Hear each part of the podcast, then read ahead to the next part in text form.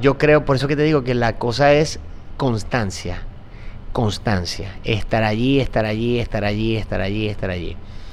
Lograr la constancia es como tú sabes que cuando tú abras los ojos en la mañana el sol va a salir y sabes que en la noche se va a ocultar.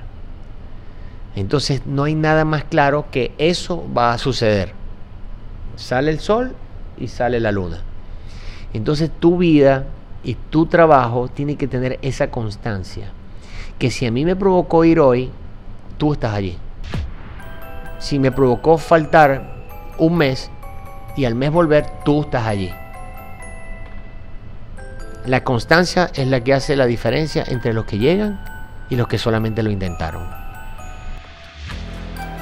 Querido oyente, sea usted bienvenido al podcast de Carlos Bustos, un espacio donde se busca sacar a la luz diamantes llenos de sabiduría que están escondidos en la sociedad y que de una u otra forma le aportarán valor a su vida. Hay conversaciones que cuando son escuchadas cambian vidas. Esperamos que le saque el mayor de los provechos. Póngase cómodo y lo dejo con su anfitrión, Carlos Bustos.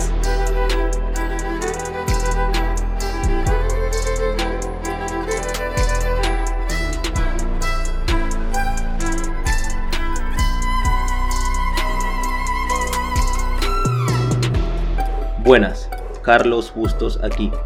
Esta entrevista fue realizada el 25 de abril del 2022 a las 20 horas en la ciudad de Maracaibo, Venezuela, con Marco Comezaña.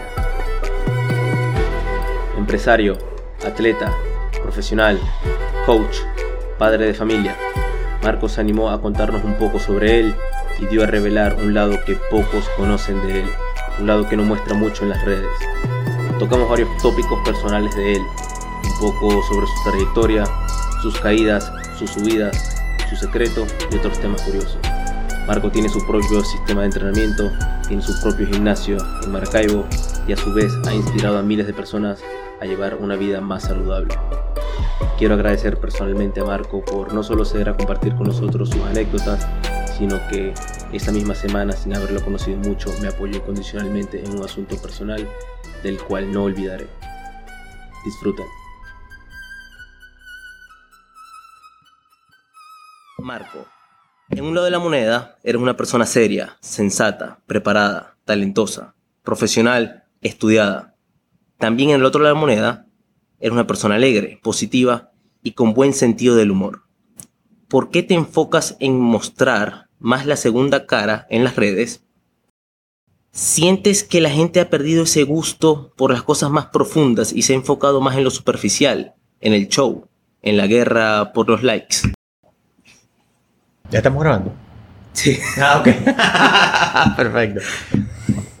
Tú sabes que sí, precisamente eso era una de las cosas que te venía diciendo, ¿no? Que eh, cuando yo- y voy a empezar así, ¿no? A lo mejor esto se va a hacer un poco largo. Cuando yo empecé en toda esta movida eh, del ejercicio, del bienestar, del fitness, como lo llama, como se llama eh, de- a partir de los años 2000, eh, yo empecé tratando de que al entrenador, de que al coach se le viera diferente. No se le viera como el tipo que carga un koala metido en un gimnasio eh, y que sencillamente no se ha preparado, sino que sabe un poquito de ejercicio y ya, o sea, el sin cerebro. Ok. Entonces cuando yo comencé, yo me enfoqué mucho en, en dignificar la carrera de un entrenador o un, eh, ¿cómo se llama? Educador, educador o, o- o el, o el profesor de educación física como tal.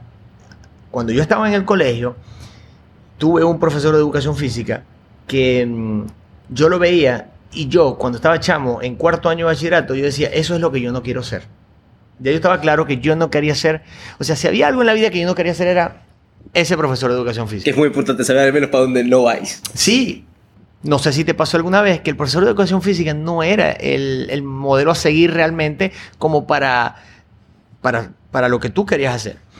Entonces yo, cuando de casualidad, digamos, o por causalidad, logré mi, mi norte o encontré eh, mi- mi- lo que para mí era mi norte, que era este mundo, este, yo, yo he tratado desde ese entonces en hacer que la carrera del coach o del entrenador sea bien vista, sobre todo en nuestro país. nuestro país siempre se veía como, es decir, el entrenadorcito, el que le regateó cuánto le voy a pagar y todo esto, ¿no?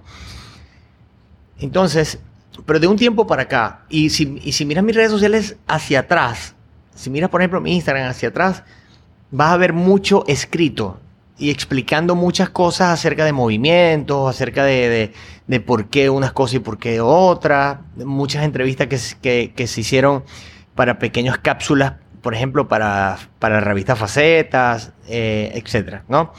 Entonces, pero de un tiempo para acá, me parece que el mundo está como al revés.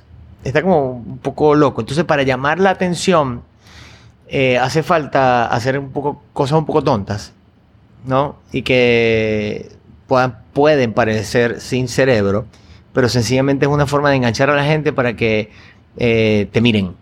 Entonces, me miran y, y, se dan cuenta que te muestro esto, pero mira lo que realmente soy. Entonces es un poco ese juego. No lo he encontrado todavía la fórmula exacta, realmente, porque te digo, cuando empezaron las redes sociales, empezaron de una manera, pero hoy son otra cosa. Entonces, para encontrarle la vuelta a, las redes hoy día, me cuesta mucho porque no es como yo comencé. Y que me, y que me fueron, y fui, y que fue un éxito para mí en aquel, perdón, en aquel momento. ¿Me entiendes? Entonces, hoy es como diferente, entonces me cuesta, me encanta, yo soy showcero, eh, yo, a mí me gusta hacer, eh, llamar la atención en ese sentido, eh, la gente piensa que me meto una vaina cuando estoy en una clase porque, porque estoy todo el tiempo sonriendo y gritando y como eléctrico. pero, y, y me gusta hacer eso, porque ese soy yo, yo soy así, pero también soy el otro, el que piensa, el que no es, fíjate que ahora me preguntabas, yo te decía, yo no era tan discotequero. O sea, yo puede ser que yo ponga discoteca, pero no me gustan esos. esos Se vibe. No me gusta eso. O sea, yo prefería las cosas un poco más tranquilas. Yo era un poco. Parecía que no, pero yo era un poquito viejo prematuro en ese sentido. Me gustaba estar un poco más tranquilo. Qué bueno. Entonces, bueno, más o menos eso. Muestro una cara de la moneda que también es válida. Pero al final es como tratando de de que te posicionen para que tú, para que te miren. Claro, sí. Eh, bueno, y como, como, te mencionaba hace poco que estábamos grabando el video, que hay una frase que me llama mucho la atención y es, eh, no me recuerdo quién la dijo, pero puedo ser agradado o odiado, pero con tal no ser ignorado. Sí, sí, sí. Hay gente que trabaja desde el conflicto y llama la atención desde el conflicto y le funciona. Yo no puedo ser así. Yo no, puedo yo no puedo poner la cabeza en mi almohada si sé que no estoy bien con alguien. No, no estoy tranquilo. Y eh, a lo mejor es un defecto. Capaz si sales un rato conmigo, se te quita eso. No, porque te lo digo porque yo a veces siento que un enemigo es crucial. Un enemigo yo siento que te mantiene enfocado. Si tú tienes a alguien, por ejemplo, estoy un nivel extremo yo, yo, yo, no lo llamaría enemigo, sino rival. Un rival, por, sí, algo... ojo, un, rival también es un enemigo. Exactamente. Exacto. Eh, supongamos en, el caso extremo que alguien te quiere joder en la calle. Cuando tú sales a la calle te vas a sentir vivo. O sea, vas a estar alerta. Sí, sí, sí. Eh, eh, y, siento que un, un, rival, un oponente, de cierta forma te mantiene alerta. te mantiene alerta. Y lo veo positivo. Ojo, no, no, no al extremo tampoco busco problema en caso de que no lo haya, pero he aprendido a que si hay un problema y yo puedo hacer algo, al menos decir una palabra que, hey, eso no está bien, lo hago. No me gusta callarme eso. Quizás te pasa como a mí. Yo no soy un tipo, eh, ¿cómo se llama? Yo no soy un, yo no soy un tipo de conflictos. No me gustan los problemas. Eh, soy muy, muy pasivo, o muy pasivo, muy pacífico. Este, y no, difícilmente me, me, me, altere. Claro. Sí me he alterado, por supuesto, pero ya llega un punto en el que no me, porque no me gustan las injusticias, no me gustan las injusticias. Yo veo cosas que no me gustan las injusticias. Entonces esas cosas a mí sí me alteran. Ahorita, ahorita me comentabas que ahorita básicamente como que estabas probando con las redes sociales y me imagino que no es solo tú eh, hace poco leí un artículo que decía, no me, yo no firmé para esto, en el sentido de que las redes sociales empezaron con un like, empezaron con un mensajito, empezaron como que de cierta forma para conectar, ¿no? Y ahora no nos podemos separar, o sea, ahora son el poco notificaciones, el poco, o sea, y oh, eso tú lo viviste, yo no, yo no, yo no lo viví Sí, tan- sí lo viví. De hecho, mi, mi hermano trabaja en Apple, por ejemplo. Y cuando yo me enteré de la aplicación en el año 2009 ¿Cuál aplicación? de, de Instagram, Ok.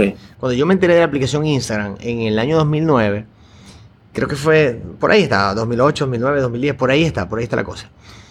Este, yo le, hablé con mi hermano que no vive en el país y me dice, sí, hermano, eso es una aplicación para que tú compartas con tus amigos fotos bien, me acuerdo, bien chulas, que, estén bien guapas, me dice. Y yo, ah, ok, y la bajé y monté alguna foto. Y él me decía, no montes eso, porque eso es no sé qué. Yo no sabía, porque no sabía hacia dónde iba. Pero como tú dices, hoy día es todo, todo, todo una red de comunicación a través de una aplicación.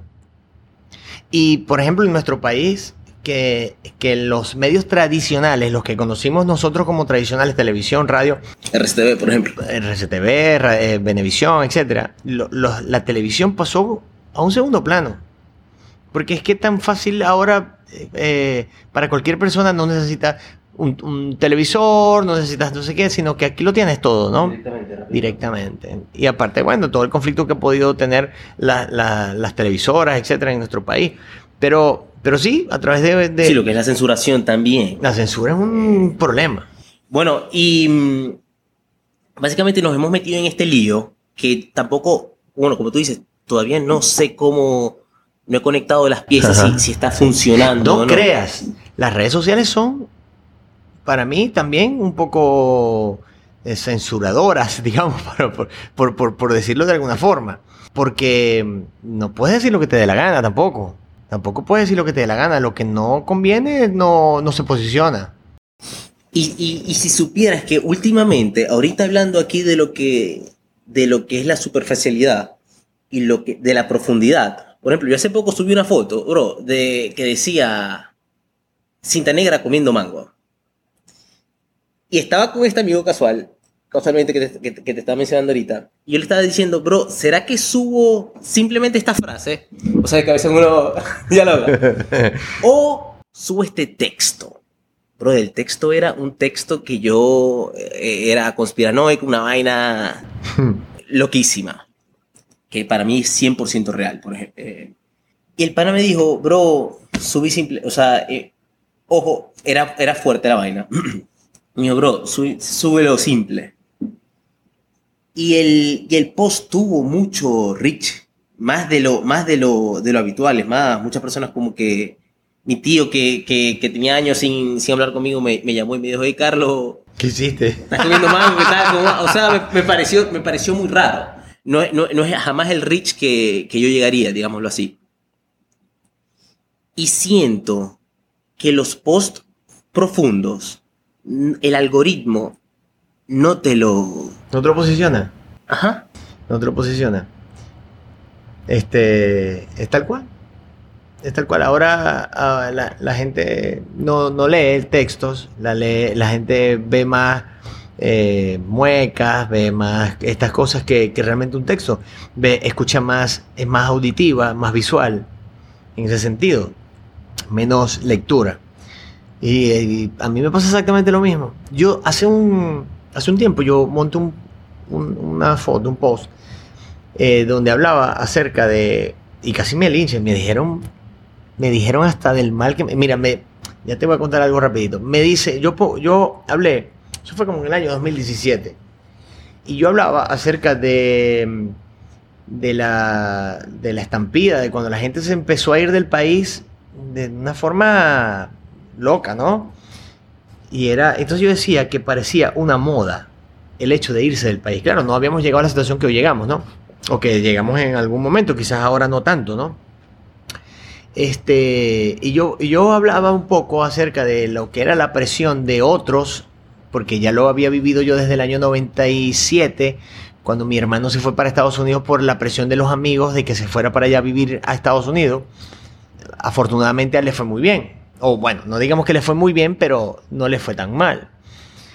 Entonces yo hablaba acerca de esa presión que te ponen desde fuera, eh, que estás perdiendo el tiempo, te va a ir mal, ahí no, ¿qué estás haciendo? No, no, no, no. Y la gente se iba, y cuando se iba, muchos se estrellaban, no todos, pero muchos se estrellaban. Porque mi hermano, yo recuerdo a mi hermano, cuando se fue en el año 97, me dijo, mi hermano, a mí todo el mundo me llamó y me dijo, vente, vente, vente. Y cuando yo llegué aquí, cuando puse la cabeza en la almohada, a lo que me desperté en la mañana, me pusieron la mano así y me dijo, tenés que pagar la renta. Y yo no tenía ni trabajo. Y tenés que hacer esto, no puedes hacer lo otro. Eh, no, no te puedo dar la cola porque la gasolina es cara. No puedo hacer, o sea, era un mundo en el que nosotros no estábamos acostumbrados a vivir, que creíamos que estábamos mal en ese momento. Entonces yo hablaba en ese post acerca de eso, ¿no? De que, de que parecía que nos estábamos yendo por una moda, más por una moda que por una necesidad real. No, eso me dijeron, Carlos, a mí me dijeron hasta cosas como, ojalá te maten un familiar o te metan un tiro a ti, para que veas por qué la gente se va. Y yo decía, wow, hasta dónde tenemos que llegar que la gente te pueda desear que te pase algo, de verdad, porque tú sencillamente estás expresándote. ¿Sí me entiendes? Entonces la hostilidad con la que la gente a veces y, la porque a través de redes sociales la gente es cualquiera es valiente. Cualquiera es valiente, con el dedito enfrente de una pantalla. Cualquiera es valiente. Ojo, yo estoy seguro que esa persona que te dijo eso jamás te lo diría en persona de frente. Sí, seguramente. Jamás. Seguro. Hoy, hoy, hoy la vaina está. yo me deprimí. Mira, ese, ese post en aquel entonces tuvo más de 1200 comentarios. Y había mucha gente defendiendo, ¿no? Porque leía. entonces yo muchas veces escribía, lee hasta el final. Porque cometemos el error, porque quizás nosotros también lo hemos cometido, de leer y nos quedarnos con la primera impresión y no esperar hasta, hasta el final.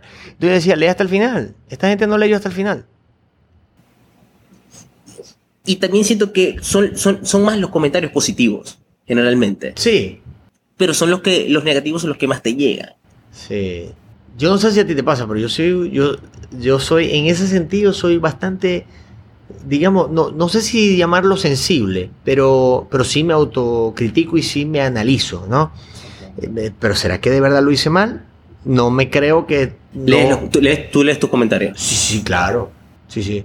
No, no creo que... O sea, no me creo que no. No, no, no, de acá, porque aquí me puedo haber equivocado. ¿Me entiendes? Claro. Entonces sí, sí lo sí analizo, pues de verdad. Pero, pero pensando eh, desde el, desde el punto de la sensatez, yo trato de, ser lo más sensato, digamos, de, posible. Me hablaste desde el año 2017.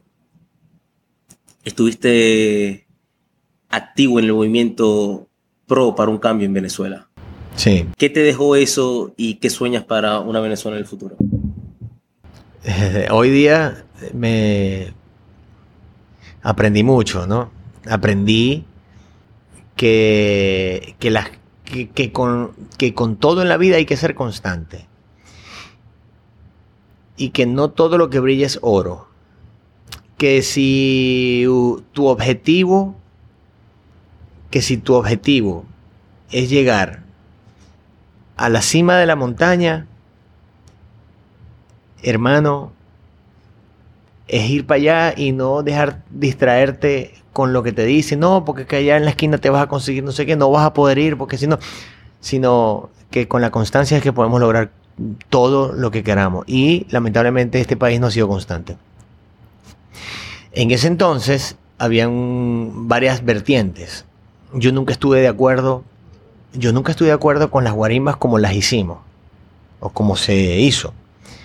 Este, porque hubo alguien por allí que dijo que que esa no era la manera y que, y que no íbamos a lograr lo que creíamos que íbamos a lograr. Porque en aquel entonces era como que salir del presidente, que renunciara a Maduro y tal, no sé qué.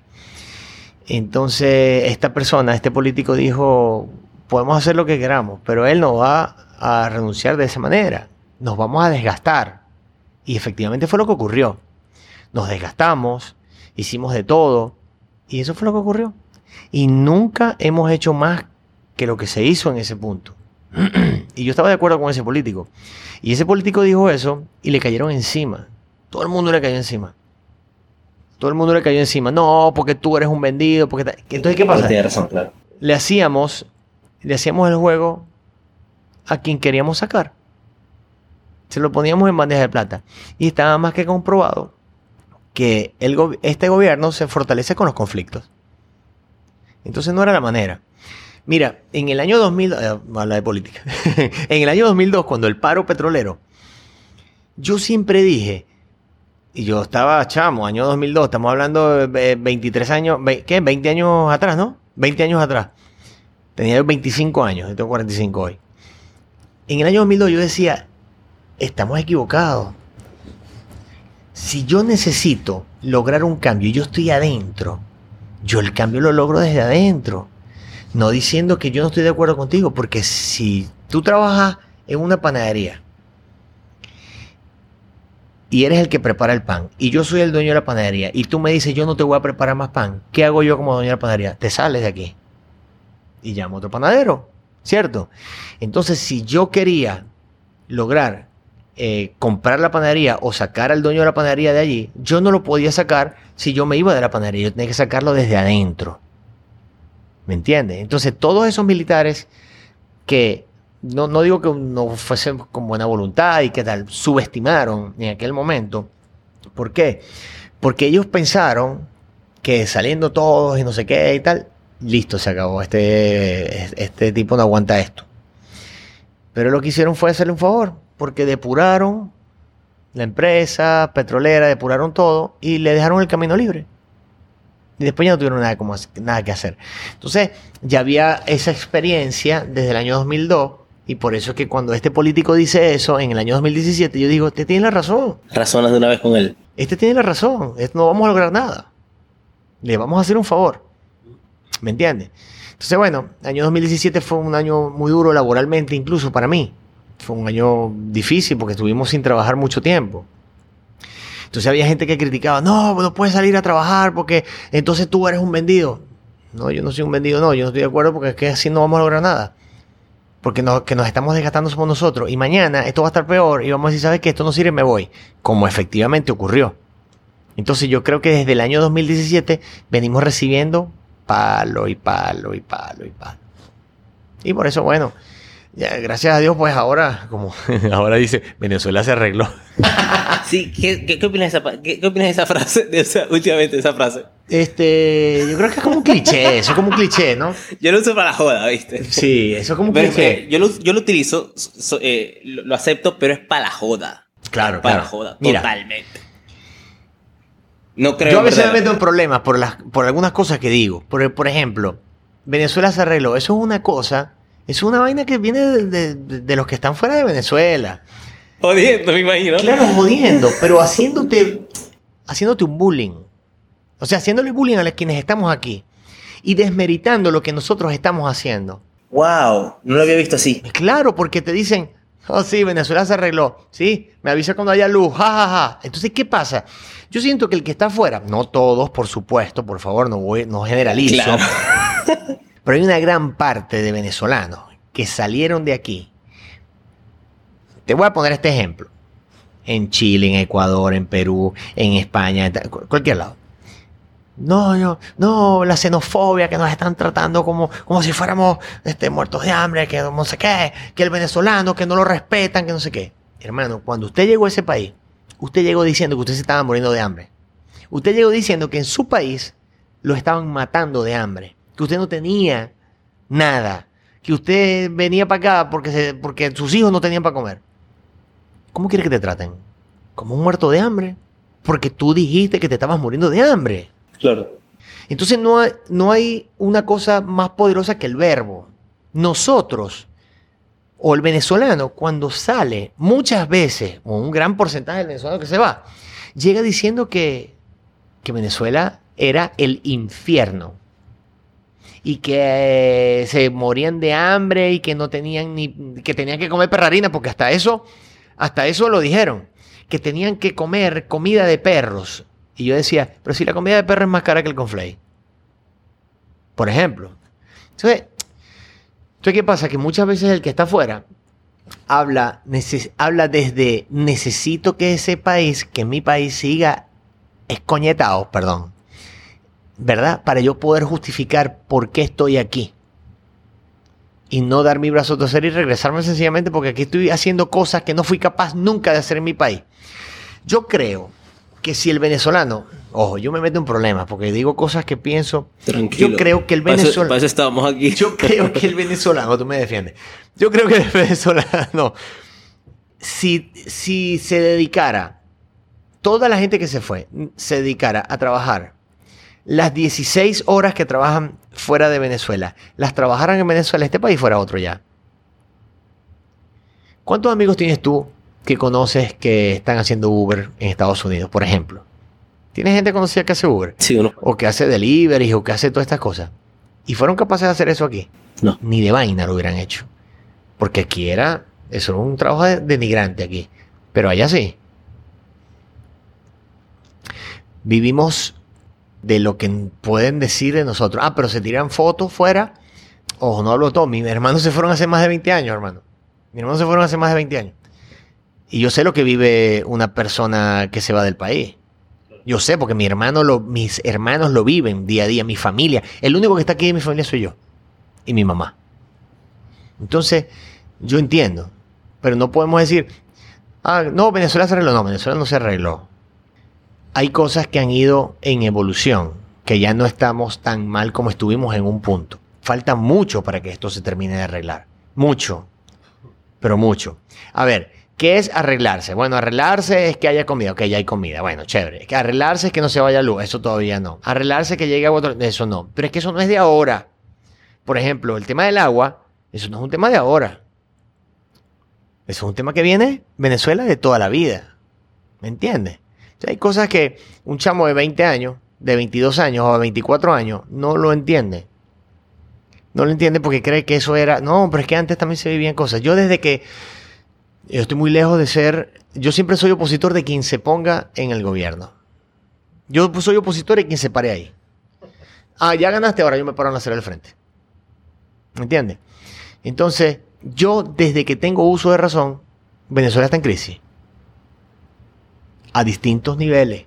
Solo que ahora somos adultos, o yo soy adulto, y yo vivo la crisis de verdad, porque yo tengo que salir a la casa a trabajar. Pero yo antes no la vivía, no la veía porque mi papá era el que hacía eso. Yo llegaba a la casa, venía del colegio y comía, y salíamos y, y- y no pasaba nada. Pero entonces ahora la crisis la vivo yo. Ahora yo soy mi papá. Algo así. Interesante. Y eh, me- mencionaste, me pareció muy interesante lo que mencionaste sobre esas personas que se van, pero tienen como que el miedo al que dirán, Sí. al que dirán aquí. Sí. Mira, yo tengo amigos que gracias a Dios ya les está yendo muy bien. Tengo un- grandes amigos de verdad que les está yendo súper bien fuera. Este. Y me cuestionan y me dicen, ¿y qué haces allá? Que estás perdiendo el tiempo. Y yo a veces me lo he, lo he pensado, ¿sabes? La verdad que estoy perdiendo el tiempo. Me dice, yo me fui porque yo quiero calidad de vida. ¿Y qué es calidad de vida para ti? No, yo quiero caminar por el parque. Yo quiero que no me roben. Eh, yo quiero que, no sé, no se me vaya la luz. Estos días en Colombia se estaba yendo la luz también, por cierto, ¿no? Colombia ha vivido problemas de electricidad. Yo no estoy justificando, ojo, no estoy justificando. Lo que vivimos aquí está muy mal. Pero, pero tenemos que mirar para que no- no- nos demos cuenta. ¿Entiendes? Entonces, pero para mi calidad de vida es que yo llegue a la casa y, la, y yo pueda tener una persona que me arregle, que me sirva y que me tenga la comida lista y que mi casa esté limpia y ordenada y que yo pueda pagar esos servicios. Eso para mí es calidad de vida. Para ti caminar por el parque, para mí es esto. Cuando yo quiera caminar por el parque, viajo y me voy y camino por el parque, como ha sido toda la vida en este país. Toda la vida. Eh, no, que aquí las cosas están súper caras, porque por ejemplo, te dicen, no, en Estados Unidos esta agua cuesta un número X, un dólar, y aquí te la venden en dos, pero es que ha toda la vida, toda la vida. Cuando uno iba para el mercado Guajiro, que, era donde, que eran nuestros, nuestros moles, nuestro mole era el mercado Guajiro, y te ibas a comprar un Levis, y en Estados Unidos te costaba 15 dólares, y aquí te costaba 24 o 25. Pero es que ha sido toda la vida, pero es que no lo hacemos nosotros. Aquí la gasolina no costaba nada. Ah, y en Estados Unidos costaba 2.5 el galón. ¿Me entiendes? Pero es que toda la vida ha sido así. Solo que ahora hay que pagar cosas que no pagábamos. ¿Ok? Porque vivíamos una economía de mentiritas. Exactamente. Vivíamos una mentira. ¿Me entiendes? Entonces, mira, ayer hablaba con un amigo. Y yo le decía, ¿qué pasó? Que aquí yo tenía una tienda donde vendía muebles. Y yo un sofá le ganaba, si me costaba hacerlo 40 dólares, yo lo vendía en 400. Ahora yo lo hago, ahora me cuesta hacerlo 80 y lo puedo vender en 120. Entonces hay gente que dice, se jodió Venezuela, eso ya no es negocio. Vámonos. No, hay empresas que aguantaron la pela y hay gente, emprendedores, hay muchas empresas nuevas que surgieron a partir de esos espacios que dejaron otros por no poderse ganar el 500% de un producto, sino ahora ganarse el 60% o el 40%. Entonces, porque te ganes el 40%, no es que no funciona el negocio, es que antes vivías en una fantasía. Los negocios son así, en cualquier parte del mundo. Vaya y monte un, mande y monte un negocio en cualquier otra parte, para que tú veas cuánto le ganas tú a un producto, de verdad. Marco, describe tu día perfecto. Mi día perfecto. Mi día perfecto es eh, un domingo. ¿Tienes, ti- ¿Tienes rutinas en la mañana? sí tengo. Sí ¿Qué haces? tengo. O sea, mi día, yo creo que mis días todos son perfectos, Carlos. Y la gente va a decir, ay, sí. No, sí, todos son perfectos. Qué bueno. Yo trato, yo soy de los que piensa que la felicidad no es, o sea, uno no trabaja para llegar a la felicidad. Uno es feliz o no es feliz, porque el camino en el que uno anda es el que uno, uno hace que, se, que, que sea de felicidad o no. La felicidad es el día a día, no es un lugar donde uno llega. No es, es el camino en el que uno recorre. Este, yo tengo rutinas. Yo me despierto, me tomo un vaso con agua y me voy al baño. Y me meto en la ducha con agua fría inmediatamente. Wow. Inmediatamente para despertar. Porque por supuesto que me cuesta despertarme, como creo que a, a la gran mayoría. Mucha gente dice, no, yo me paro temprano y ya. No, pero tienes sueño. Tú te paras con sueño. Porque todo el mundo se para con sueño. Y te obligas básicamente a meterte en la ducha. Es una claro. decisión, pues, láncata, de una Voy vez sin pensarlo. Voy de una vez. Llego, este. eh, hago pipí en la poseta, porque antes hacía, cuando estaba soltero, así en la ducha. yo no lo puedo hacer. Y después me meto entonces en la ducha. Porque es automático, a lo que uno escucha el chorrito, ya te dan ganas. Y nada, y hago mis rutinas de mis desayunitos. este, pero mi día perfecto, te, te puedo decir, es que mis días son perfectos porque yo logro almorzar todos los días con mi familia. Wow. O sea, es una... eh, si alguno no puede llegar a tiempo, no, es que eh, Constanza, mi hija menor, sale a las dos y media, bueno, la esperamos para almorzar. Y nos sentamos todos en la mesa. Esperan por comer. Sí. Vamos a esperarla para que comamos juntos. O sea, porque es que ese es el momento en el que estamos todos juntos. O un domingo. Día perfecto, quedarme en la casa. Con tu familia. Sí. Tienen una vida de, de famosos ustedes. O sea, son influyentes todos, eh, de cierta forma. Eh, bueno, tu esposa, sí, claro. Bueno, es que Andreina viene, tiene una carrera de más de 30 años. Ahora, ¿cómo, cómo comparten de cier- o cómo llevan ese mundo de las redes sociales también la familia? Bueno, hace poco me dio muchísima risa que subiste una historia que tu hija Constanza, que no sabía que estu- estudiaba con, con mi hermanita. ¿Ah, sí? Sí. Tú sigues la historia y ella se tapa la cara. Ah, sí. no le gusta, no le gusta. Entonces, eso, eso a mí me, me- eso fue como que el show de la vaina. Es más, yo no estaba parando lo que le estaba diciendo, sino que me estaba riendo de, de- de su gesto. Ahora, ¿cómo llevan eso de las redes sociales, la familia? ¿Cómo, cómo lo llevas? Bueno, tú sabes que a veces le tengo que decir a Andreina, coño, ya, pero ya no muestres esta vaina, ya. Porque, porque ella, si es por ella, muestra todo. Este, Exacto, también. sí, sí, a veces entro para el baño como grabando y ella está bañándose y me dice, ¡ay, ay, ay, ay! Pero estoy echando broma, ¿no? Este. No, como es que eh, de verdad nosotros no, nosotros no aparentamos nada, creo. No, no trato de aparentar una cosa. Yo no, yo no muestro cosas que no soy. Ayer le decía a un amigo, porque vimos, estábamos con unos amigos, entonces uno tenía unos zapatos Gucci o eran Fucci, yo no sé qué eran, pero eran, y el otro tenía unos Holche de Habana, ¿no? o sea, no, no llegaban. Entonces yo le decía a un amigo, era loco, yo no me pongo, yo para ponerme una cosa, imitación, o sea, que diga un nombre, porque me compro una franela ovejita y ya, o sea, no, no me pongo una vaina que yo no pueda pagar. ¿Me entiendes? Entonces nosotros en las redes sociales es así. O sea, yo trato de no mostrar cosas que yo no, que yo no puedo justificar. Claro. Pero yo, tú sabes que a mí es una cosa curiosa porque yo cuando, cuando yo me, me hice novio de Andreina y cuando me casé, yo perdí la identidad, Carlos. Porque yo no era Marco, yo era el esposo de Andreina, porque la gente conocía era a Andreina. De hecho, mucha más gente la conocía a ella que, que, a mí, porque ella tiene muchos años además, televisión, radio y todo esto, ¿no? Entonces yo era el esposo de Andreina, el esposo de Andreina, el esposo de Andreina. Cuando yo logro salir de ese yugo, logro identidad nuevamente. Ya yo no soy, yo soy Marco Comesaña y me dedico a esto, ¿me entiendes? Y muestro un poco esa parte de, de mi vida, ¿no? Que no era, que no era una improvisación, porque quizás así como tú, ¿desde qué edad haces tu ejercicio?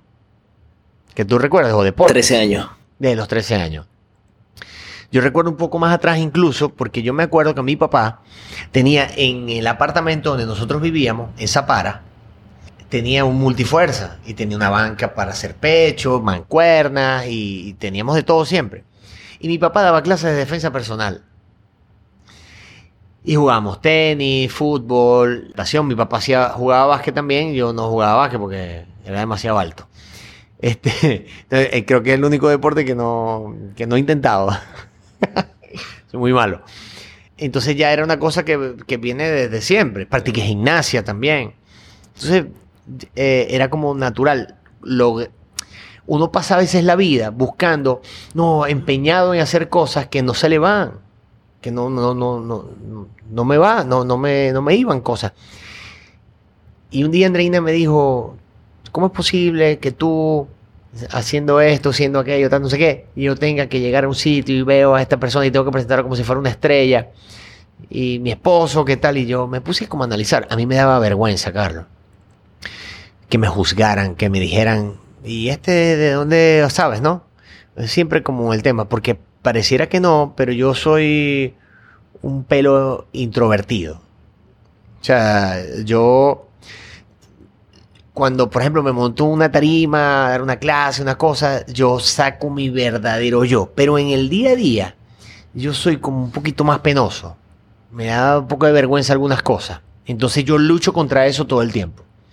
Entonces rompo, así como cuando me meto en la ducha con agua fría, no creas que, que, me encanta, pero yo me meto, me obligo porque esa es la manera en que yo logro despertarme y sentirme bien.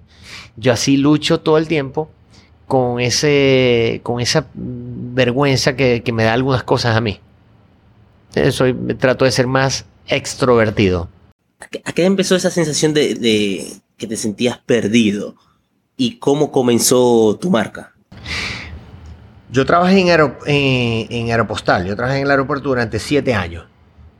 Yo fui jefe de seguridad de Aeropostal y fui jefe de seguridad. Mi trabajo era drogas y explosivos. Y documentación. Esa era mi especialidad. Ah, para eso fue que yo estudié en, en mi, preparación como tal. Cuando yo salgo del aeropuerto por, o salgo de, la aerolínea por rollos, por problemas de intereses y involucrado en cosas que, que, al final no eran, yo quedé en el limbo. Yo quedé en el limbo y deprimido, Carlos, deprimido, porque eso era lo que a mí me gustaba. Eso era lo que yo quería hacer. Siempre haciendo ejercicio. Siempre hacía ejercicio. Todo el tiempo. Te... Ahí estabas casado. No, yo estaba soltero. Yo estaba soltero. Entonces, yo quedé deprimido, Carlos, digo, deprimido, lo, como puede quedar deprimido uno, porque yo tenía, ya mis hermanos no estaban en Venezuela. Te estoy hablando año 2004. Y yo tenía que salir para adelante con mi mamá. Mi mamá trabajaba, pero ajá, éramos mi mamá y yo solos en la casa. Entonces me puse a hacer de todo. Yo hice transporte, Yo, yo repartí flores. Eh, no me he prostituido todavía. Pero con OnlyFans, bueno, estoy pensando la No, hice, hice transporte, entregué flores. em, Wow, buscándote. sí. O bueno, también. Sí, ya te voy a decir. Conseguí un trabajo en el aeropuerto, no era en el aeropuerto directamente, pero era con un amigo al que yo había ayudado para que entrara a trabajar con su compañía para prestarle servicios a una empresa aérea. Y cuando él vio que yo me quedé sin trabajo, él me llamó y me dijo, yo te voy a ayudar con esto. Y yo lo que hacía era, todas las maletas que quedaban rezagadas, por ejemplo, tú llegabas de Caracas y tu maleta no te llegaba, la aerolínea venía y te decía, yo te la envío para tu casa, llega en dos vuelos más adelante, o llega mañana, o llega en la noche. Entonces de repente yo podía estar un domingo y en la casa, 7 de la noche, y me llamaban, eh, Marco, mira, hay un equipaje que hay que llevar a Ciudad Ojeda. Y el dale, yo llevo esa vaina. Me iba para el aeropuerto, buscaba el equipaje, firmaba una vaina y, me y lo entregaba allá. Y entonces yo iba haciendo como una lista como si fuera un taxi, pues. Entonces eso lo hice yo, pero claro, eso no, no tenía vida, porque eso no tenía día de descanso, no tenía nada. Yo podía estar... Y era de no- no- repente. No, podía hacer un plan. Exacto. Entonces, bueno, mi amigo eh, hice transporte de tripulaciones también.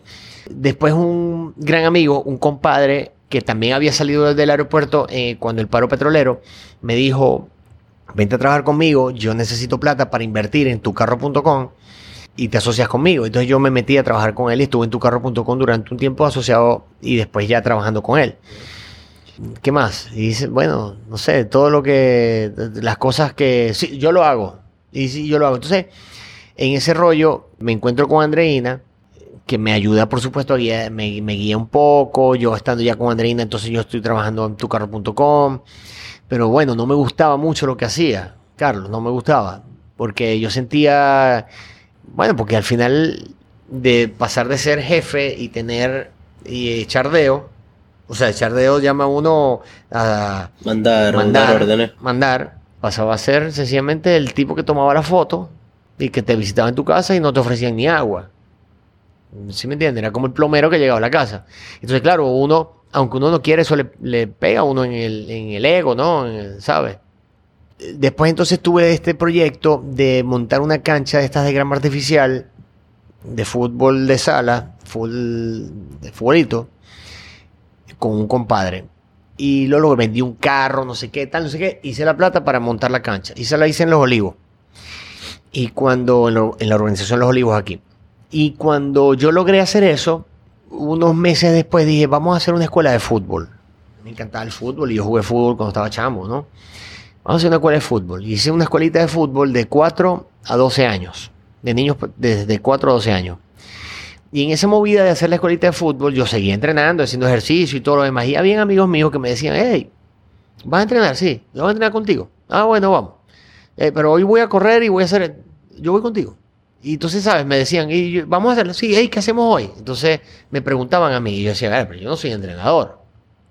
Estoy hablando, estoy, estoy hablando del año 2010, hace 12 años atrás. Yo no soy entrenador. Sin embargo, se me daba porque era lo que yo había hecho siempre. Pero yo no había estudiado para eso.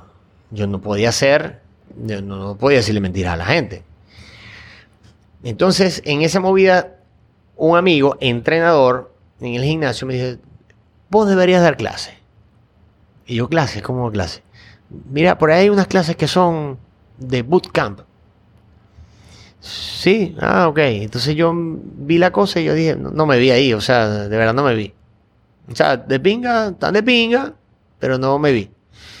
Entonces, pero me empezaron a insistir. Y entonces Nando de la gente, que es gran amigo mío, iba para el gimnasio para que yo lo entrenara. Y yo le decía, yo no te puedo entrenar aquí, chamo, yo no, bye, bye, entrenábamos juntos, yo lo entrenaba y no sé qué. Vos sois el mejor, vos sois el mejor y no sé qué. Y entonces me hacía video Nando de la gente que no era Nando de la gente todavía. De hecho, ya yo había abierto mi Instagram y yo tenía 300 seguidores y Nando tenía 20. De nada, nada, o sea, nada. Después, bueno, ya él comienza el programa de radio y vengo yo porque Nando iba a ser mi socio en la cancha. Pero por un evento que tuvimos el día que fuimos a ver el terreno, él decidió no ser. No ser socio, pues. Porque nos, nos estacionamos y cuando estábamos viendo el terreno, cuando él se devolvió para su carro, le habían roto un vidrio y le robaron una laptop y el reproductor del carro. Y, él después, y él después decidió no asociarse con nosotros. conmigo y con mi compadre. Bueno, el caso es que en esa movida se viene mi esposa y me dice, todo se, se juntó. Y mi esposa me dice, oye, que tuve que presentar a no sé quién, que si de bootcamp, como si fueran unas estrellas, todo aburrido, todo no sé qué, y tú, ¿qué tal? ¿Por qué no haces esto y tal? Luego yo ahí sí estaba en el limbo, porque ya no estaba en tucarro.com. Estaba en la cancha, había montado la cancha, pero eso no me dejaba gran cosa. O sea, lamentablemente el negocio se había venido un poquito abajo porque yo decía, si yo monto un circo, me, crecen los enanos, decía yo. Porque en ese momento nosotros... ¿Qué tenías? Yo tenía... Ya yo tenía 30, 32 años tenía. Bueno, ya yo estaba en el limbo, yo decía, no puede ser, pana. O sea, porque nosotros de ganar 48 dólares la hora, pasamos a ganar 4 dólares la hora. Cuando muere Chávez en el 2012, si no me equivoco, fue 2012 o 2013. Bueno, en esa época que se disparó el dólar, entonces no fue súper mal. Entonces yo vengo y con esa inquietud le digo a mis socios, yo quiero hacer, yo quiero hacer unas clases aquí pero necesitamos comprar un sonido, necesitamos comprar tal. Y viene uno de mis socios y me dice, aquí no hay plata para eso, hermano.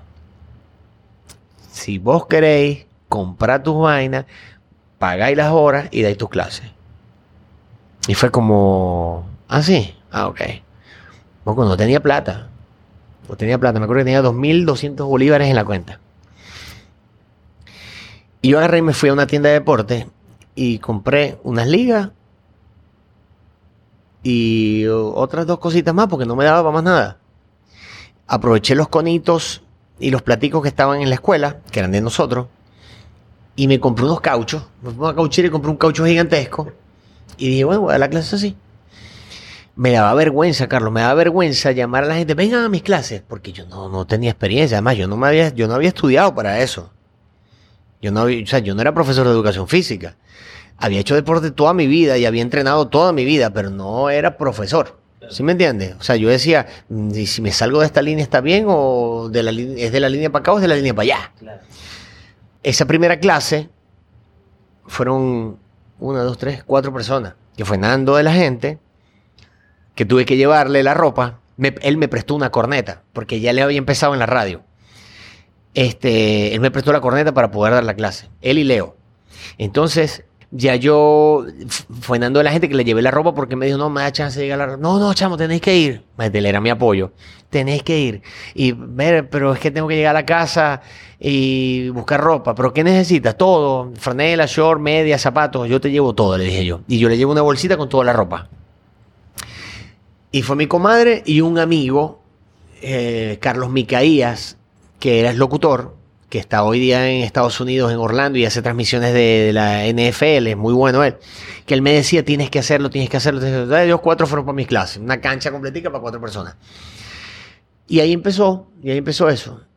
Hubo días que tuve que suspender clases, sábados sobre todo, que tuve que suspender clases porque no llegaba nadie.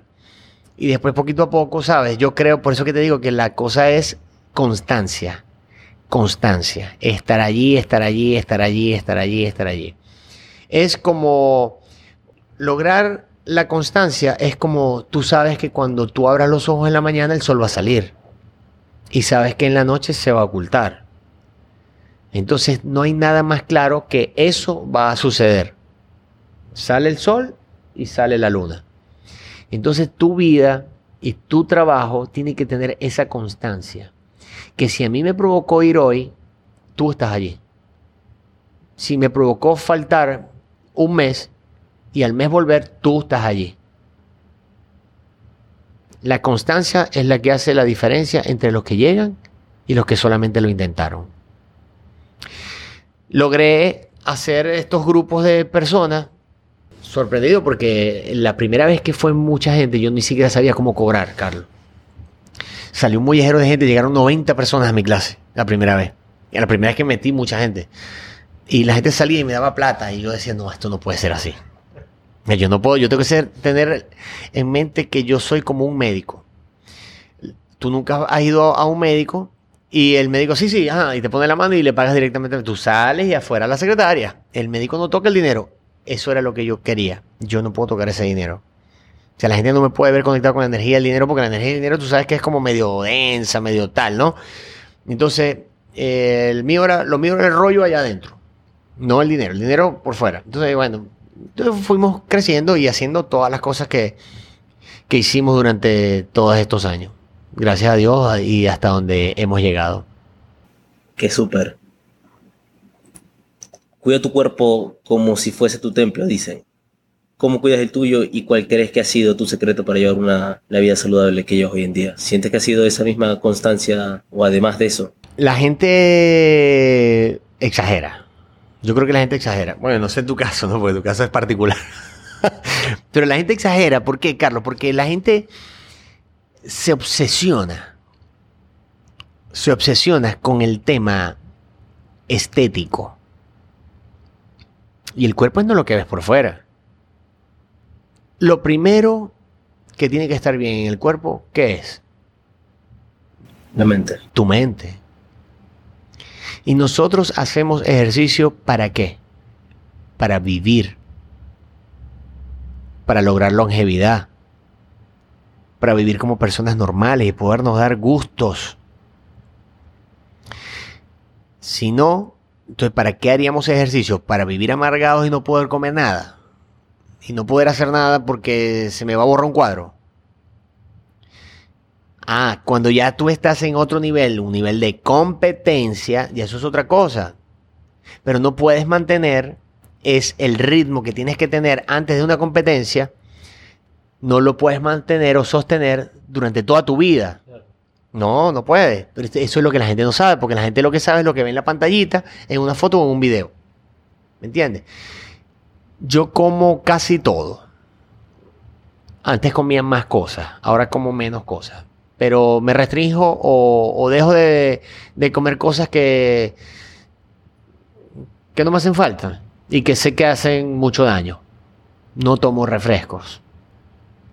A ver, puede ser que un día eh, estoy en tu casa y, hicieron unas hamburguesas y, y me un refresco, como me tomé uno, pues. Claro. Pero no, en mi casa no vas a conseguir unas botellas de refresco porque en el almuerzo hay refresco. Tomo agua. Eso es mi bebida. Me podría comer dos pizzas, no me las como. Me podría comer dos hamburguesas, no me las como. Yo publico muchas cosas que no es que no me las coma, sí las pruebo, pero no me lo como todo. Claro. ¿Me entiendes? Estamos pensando que un entrenador puede decirte a ti o puede conocer tu cuerpo mejor que tú. Y eso no puede ocurrir. Nadie puede conocer tu cuerpo mejor que tú.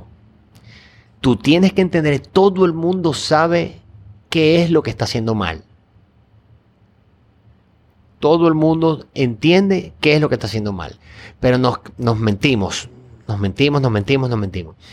Yo sencillamente vivo mi vida y creo que el secreto es ser como uno quiere ser, siempre eh, controlándome de los excesos Tú me te preguntaba yo que si tú tomabas, por ejemplo, y yo, a mí me gusta, no soy un bebedor, disfruto tomarme una cerveza, pero no soy... Sí, depende de la ocasión también. No tengo que tomar todos los fines de semana para sentirme feliz. No tengo que tomarme una cerveza para sentirme feliz. ¿Sí me entiende? Claro. He estado en el proceso de, de, no comer carnes rojas o del vegetarianismo, porque mi esposa es vegetariana. Este, y creo que tranquilamente podría ser vegetariano. ¿Actualmente estás comiendo carne? Sí, estoy comiendo carne. Actualmente sí.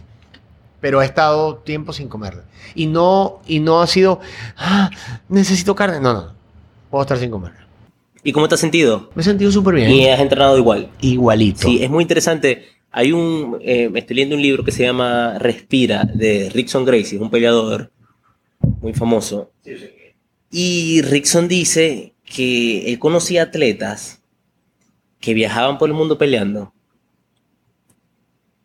y unos llevaban su dieta, pero hay otros que por estar viajando no, se les complicaba mucho lo que, lo que era la comida y, y comían McDonald's porque era lo que estaba en todo el mundo disponible. para que el cuerpo no le no se volviese loco, porque a veces, a veces uno come una vaina, Sí, sí, dieta y come una vaina y luego a la broma. Entonces este peleador comía McDonald's peleando por el mundo y él le funcionaba. Y le funcionaba. y no había no había digamos como una desmejora en su rendimiento entonces es muy curioso o sea como tú dices cada cuerpo es Sí, ahí tienes, por ejemplo, el caso de Nate Díaz, vegetariano. Este. Y, y a ver, y, hay, hay, hay muchos casos, ¿no? Yo, yo, yo me he visto algunos documentales y, y- y- y ves los ejemplos y tú, tú dices, es verdad. Oye, ni siquiera nuestros dientes están diseñados realmente para, para romper la carne, ¿no? Este ha sido como más hábitos nuestros, ¿no? De, yo soy pro carne ¿viste? Sí, sí, no, yo sé, yo sé. Pero a mí me encanta también. Pero puedo estar sin comérmela. claro claro O sea, pero, a ver, eh, tu fuerza, al final, no necesariamente sale de la proteína animal. Porque te pongo un ejemplo, un gorila. ¿Hay algo más fuerte que un gorila?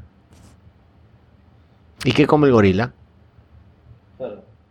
O sea, sí hay formas. Lo que pasa es que para lograr, yo, yo, yo siento que, que para lograr el vegetaria- vegetarianismo hay que lograr primero un estado de conciencia también, ¿no?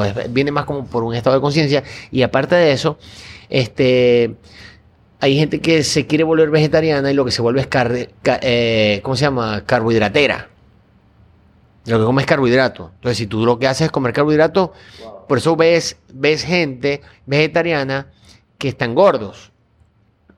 Porque la gente cree que si vas a ser vegetariano vas a rebajar. No, es que eso no tiene nada que ver. Eso no tiene nada que ver. Al contrario. Si tú lo que haces es comer proteína y no comes carbohidratos, de repente va a ser al contrario. O sea, vas a bajar más bien un poco tu, este, tus niveles de grasa. Pero, este, te digo, yo puedo estar tranquilamente, pero siempre y cuando hayan cosas que comer. ¿Entiendes? A mí, interesante a mí me encanta la carne. Pero, por- pero te digo, puedo estar. Lo que casi no como o no como mucho es el pollo.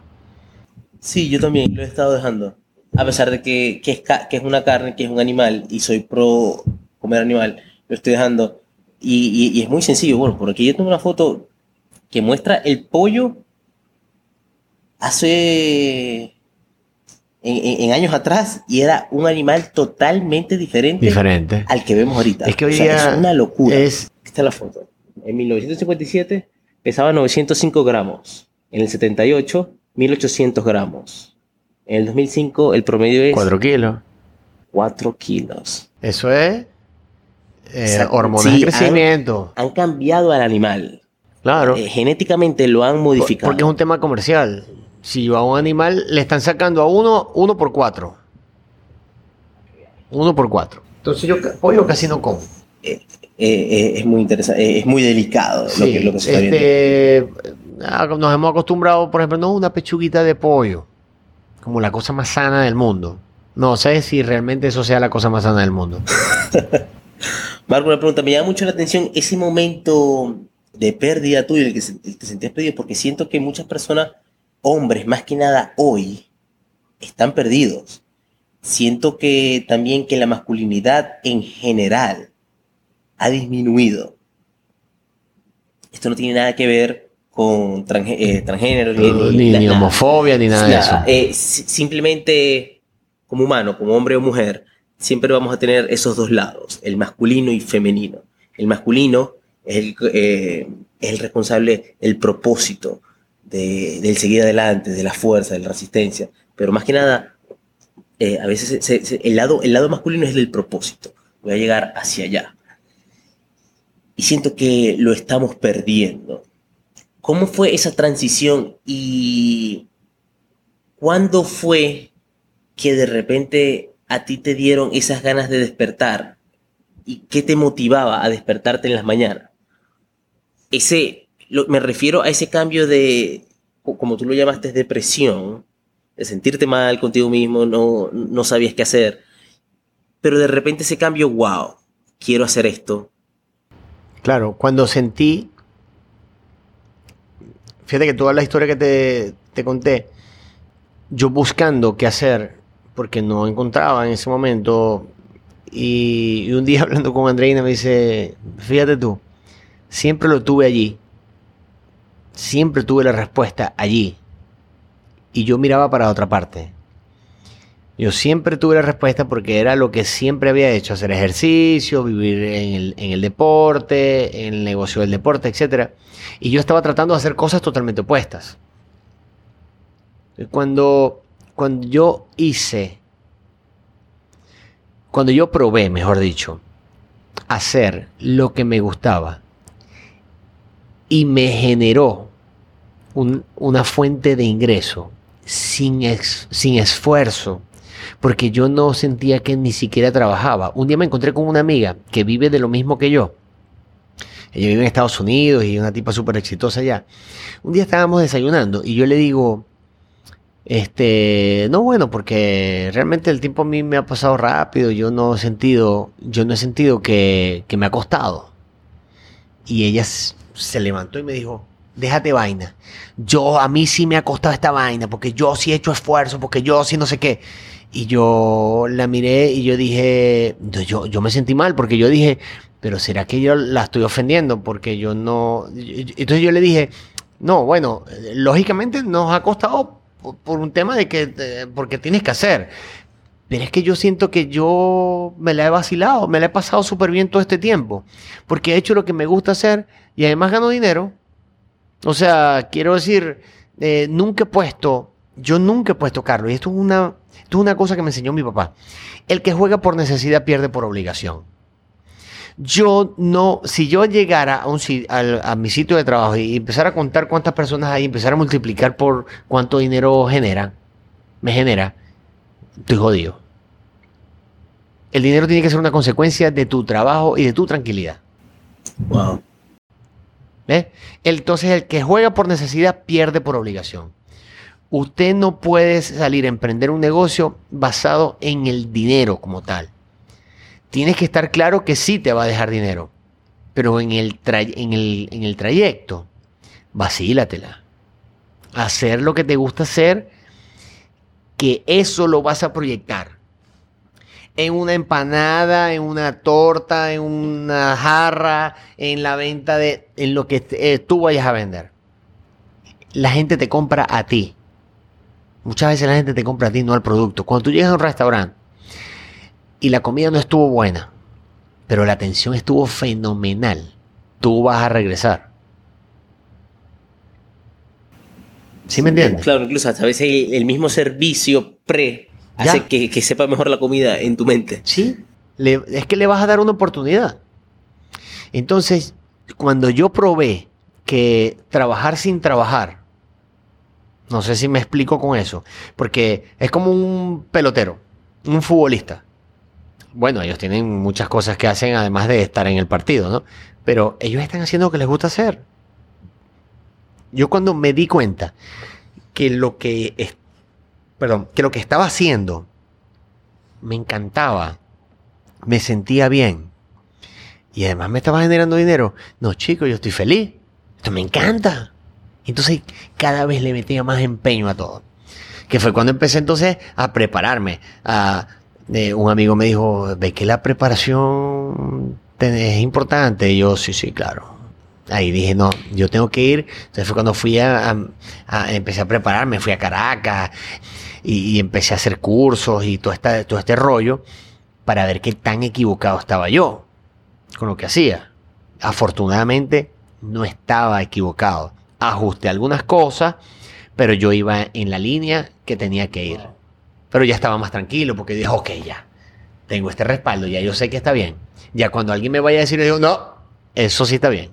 Y qué interesante eso que lo, lo que mencionaste, que siempre lo tuviste a la mano. Eso como que la vida siempre te dijo, hey, ¿qué fue?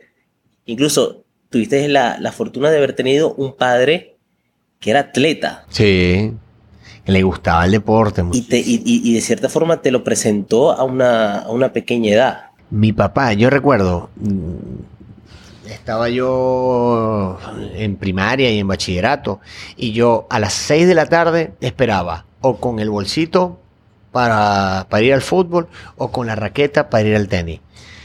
Porque era lunes y miércoles tenía fútbol y martes y jueves tenía tenis. Practicabas ambos. Los dos. Sin duda agarraste un gusto más por lo otro. Sí, claro, claro. Y, y- y yo no recuerdo un momento de mi vida en el que no haya estado conectado a algún deporte. ¿Juegas ahorita fútbol? Bueno, Lo dejaste. No, sí juego. Lo- nosotros los viernes, por ejemplo, este, con los muchachos del trabajo, hacemos y hacemos una caimanera y tal. Pero una vez, tú sabes que yo me metí un torneo aquí que es la Liga Premier. Y, jugué, jugué con tres equipos aquí, pero en un, en un torneo me rompí un hombro. Y un día Andreina, pero duro, duro. Entonces, y llegué a la casa, Andreina me tuvo que llevar a la clínica y tal. Entonces Andreina me dice un día, una pregunta. ¿Eso qué te está generando? Porque si, si vos te jodéis, aquí no se come mañana. y yo digo, ok, no juego más. Claro, de cierta forma puso en riesgo tu... Claro, porque yo lo disfrutaba, pero una cosa es como lo jugaba yo y otra cosa es como lo vienen a jugar los demás, porque juegan como jugándose la Champions. ¿Me entiendes? Y entonces yo no me podía dar ese lujo. Entonces ella me dijo, "Eh, bájale dos al fútbol, me dice. Bájale dos al fútbol, que eso no te está generando nada. Mira, mira cómo estás. Bueno, mi- mi- mira este caso también, muy curioso, es que muchas de las personas que llegan a la academia a veces me dicen, no, pero ahí no hay muchas lesiones. Y supieras que no. Y las personas que se lesionan, que son de la academia, generalmente se lesionan afuera jugando fútbol. Claro. Porque el fútbol es muy impredecible. Entonces, de repente, un- una pelota, hay, hay- hay muchos movimientos impredecibles, al contrario de la lucha. La lucha ya, ya sabes que, que, que la Sí, persona sí, por acá. Y si yo... También, suelta, claro, ¿no? O sí, sea, si me exactamente. si tapeo suelta. Pero el fútbol tiene bastantes lesiones hecho, Sí, el fútbol, Willy. el, el fútbol tiene muchas lesiones, el CrossFit tiene muchas lesiones. Yo creo que eso está entre los eh, deportes o las disciplinas con más lesiones en, en- en- en el mundo. O sea, pasa que la gente, bueno, se enferma un poquito con eso, ¿no? Eso es otra que no, no puedo hablar mucho de eso. Me, habías comentado que me, me pareció muy interesante porque cuando te dije lo, para, la propuesta para el podcast, tú dijiste, me encantaría Carlos porque le pueda mostrar a la gente mi misión. Y eso me pareció muy interesante. No, no había escuchado a nadie.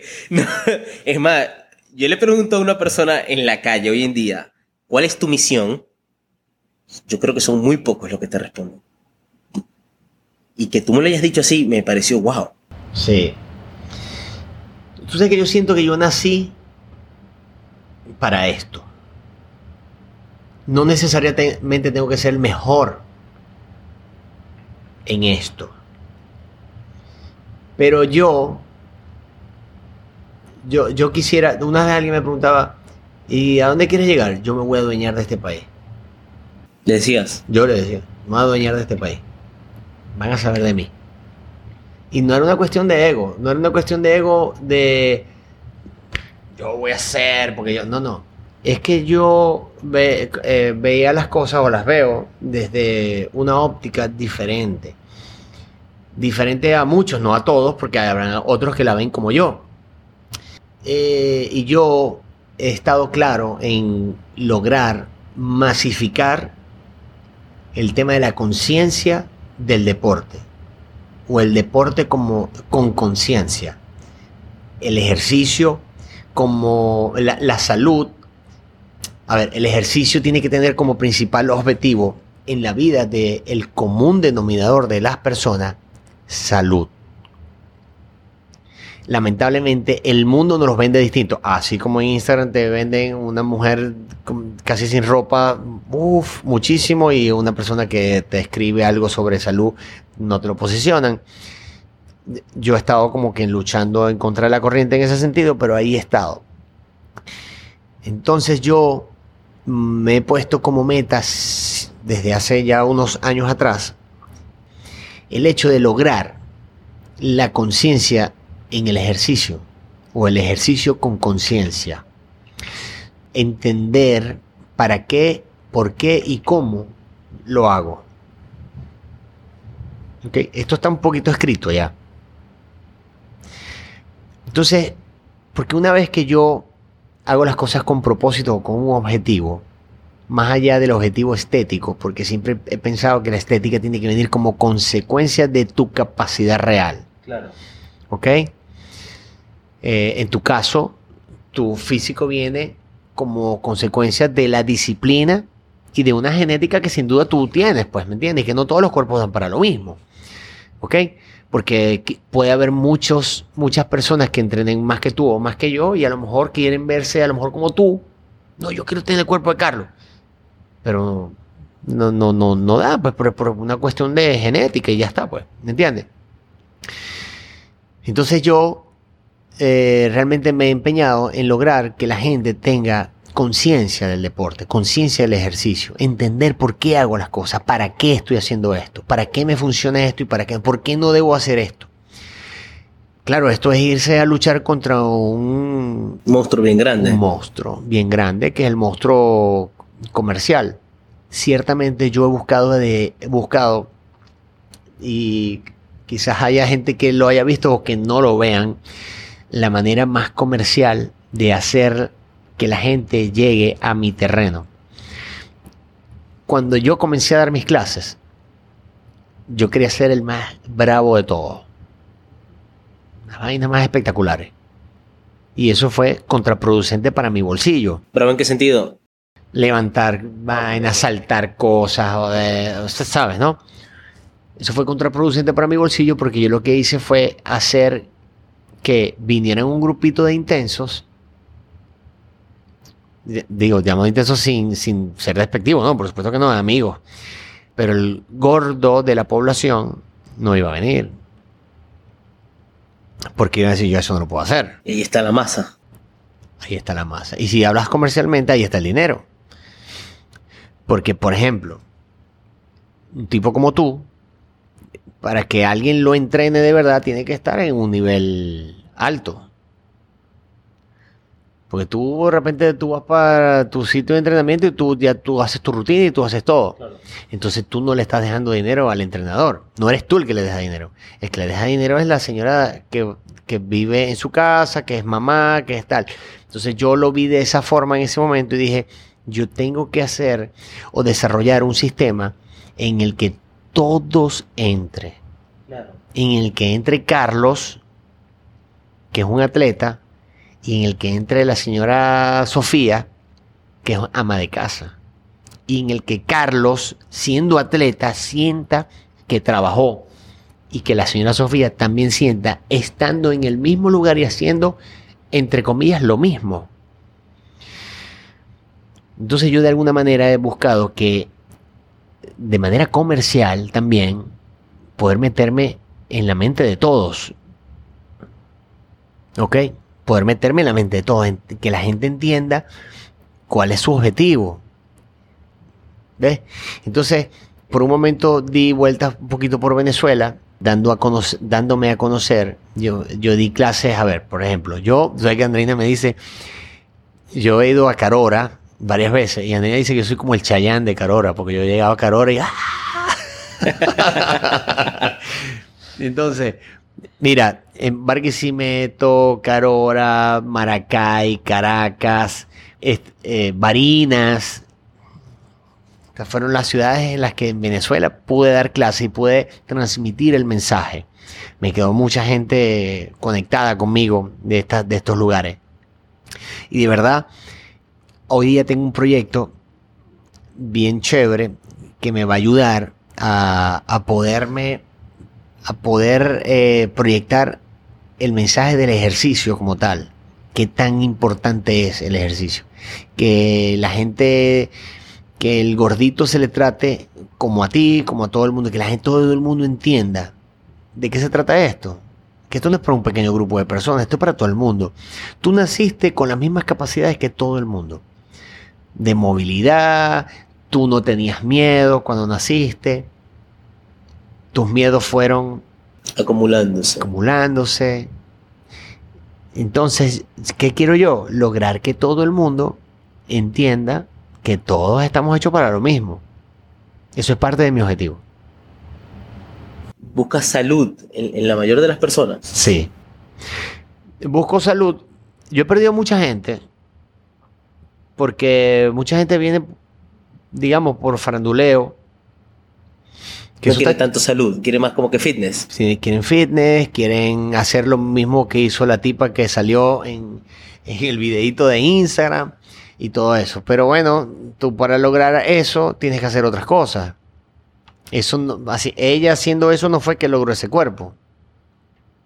La gente no lo entiende mucho porque el que no, para nosotros quizás es muy básico, es muy fácil verlo, porque tú toda la vida has estado vinculado al ejercicio y yo también. Y sé que no es así. Pero para el que nunca ha hecho ejercicio y solo vio un video de Instagram, es muy difícil entenderlo. Entonces te dicen, no, este no sabe. Entonces se van con el que les dice, ven acá, vamos a inyectarte unas ayudas. Sí, y es, delicado. Y también yo siento que es un error que yo cometí. Yo también fui víctima, por ejemplo, de. Voy a mencionar el nombre. De una Sasha que yo la veía de chamo y la chama te decía, hey, comete una manzana y unas almendras diario. Y, y eso era, digamos, como que lo peor que uno podía hacer. Como tú dices también, cada uno también conoce su cuerpo pero yo estaba como que también en esta búsqueda de, de qué, era, qué era lo que quería. Primero me involucré en el fitness, luego me hicieron bullying, entré en artes marciales, cuando entré en artes marciales yo dije, wow, bueno, al menos cuando conocí el jiu-jitsu dije, wow, aquí acá hay algo, vamos a, vamos a indagar. Y luego me di cuenta que yo no quería un cuerpo musculoso. De repente vi que mi, el gym me estaba estaba siendo contraproducente con la- el combate. A mí me pasó lo mismo con el gimnasio. En un Sí. momento me puse demasiado grande. Exactamente. Entonces- lucho por estar flaco. Exactamente. Entonces, em, luego, lo- luego investigando, descubrí estos cuatro pilares que son fuerza, resistencia, Velocidad, velocidad y flexibilidad. flexibilidad. En fuerza está explosividad, cada uno tiene como que su, sus ramas. Pero esos son los cuatro pilares y yo dije, aquí es donde uno en verdad le saca provecho a su cuerpo, porque en verdad no quieres un cuerpo musculoso que no te puedas mover o que no tengas movilidad, que, o sea... Que te diga corre y no, no sabes correr, que te diga o sea, salta y no sabes ¿De saltar. qué sirve ese cuerpo? Sí. ¿De qué sirve ese cuerpo? Y bueno, últimamente mi foco ha sido en construir esos cuatro, que, que últimamente es un cuerpo saludable, diría yo. Es un cuerpo que tú le dices, eh, Carlos nada, Carlos corre, Carlos salta y... Y todo lo puede hacer. Exactamente, y me siento súper cómodo con mi cuerpo. Yo estoy exactamente así. O sea, de- quiero decir, eh, lucho es precisamente por eso. No perder capacidades con la edad. No perder capacidad. Que si tú me dices, Marco, vamos a, vamos a correr. Marco, vamos a luchar. Vamos a luchar. Marco, vamos a, vamos a hacerlo. Y, y- y- y como, lo, y como lo mencioné ahorita eh, con la pregunta que, que te dice, el cuerpo es el templo de uno. Pero uno quiere un templo activo, no quiere un templo... Ah, claro que no. ¿Para qué? ¿Para que te quede el jean bien o para que te quede bien la camisa? No puede ser. Y sí, y bueno, y conectando también el por, por el qué dirán. Mucha gente hoy segui- se- Sí. se- se- seguía. Bueno, pero yo creo que eso, eso ha existido todo el tiempo. Lo que pasa es que ahora está potenciado por el tema de las redes sociales. Por ejemplo, salvando, voy a, voy a tirarle un, un salvavidas a Sacha ahorita. Tú sabes que ella me ha sorprendido mucho, ¿no? Yo fui un crítico de ella, un crítico a lo interno, porque de verdad que nunca la critiqué a ella. Ella no me, ca- ah, me cae súper chévere, me parece maravillosa. Pero he aplaudido porque últimamente he visto cosas de ella que están más naturales. O sea, quiero decir, ahora con el tema de la alimentación ya ella habla de otras cosas, ya ella no es... Pero le funcionó en aquel momento para lo que ella quería. La manzana y las almendras, fíjate cuántos memes salieron de manzana y almendra o de almendra. ¿Sí me entiendes? Pero, pero yo la veo a ella y yo la veo ya evolucionada. Ya yo no la veo a ella solo con un tema de tenés que matarte de hambre. Al contrario. Me acuerdo una vez que alguien estaba sacando, no, que ayacas fit, ayacas no sé qué. Y yo dije, no señor, se te va como una ayaca, se la come como es.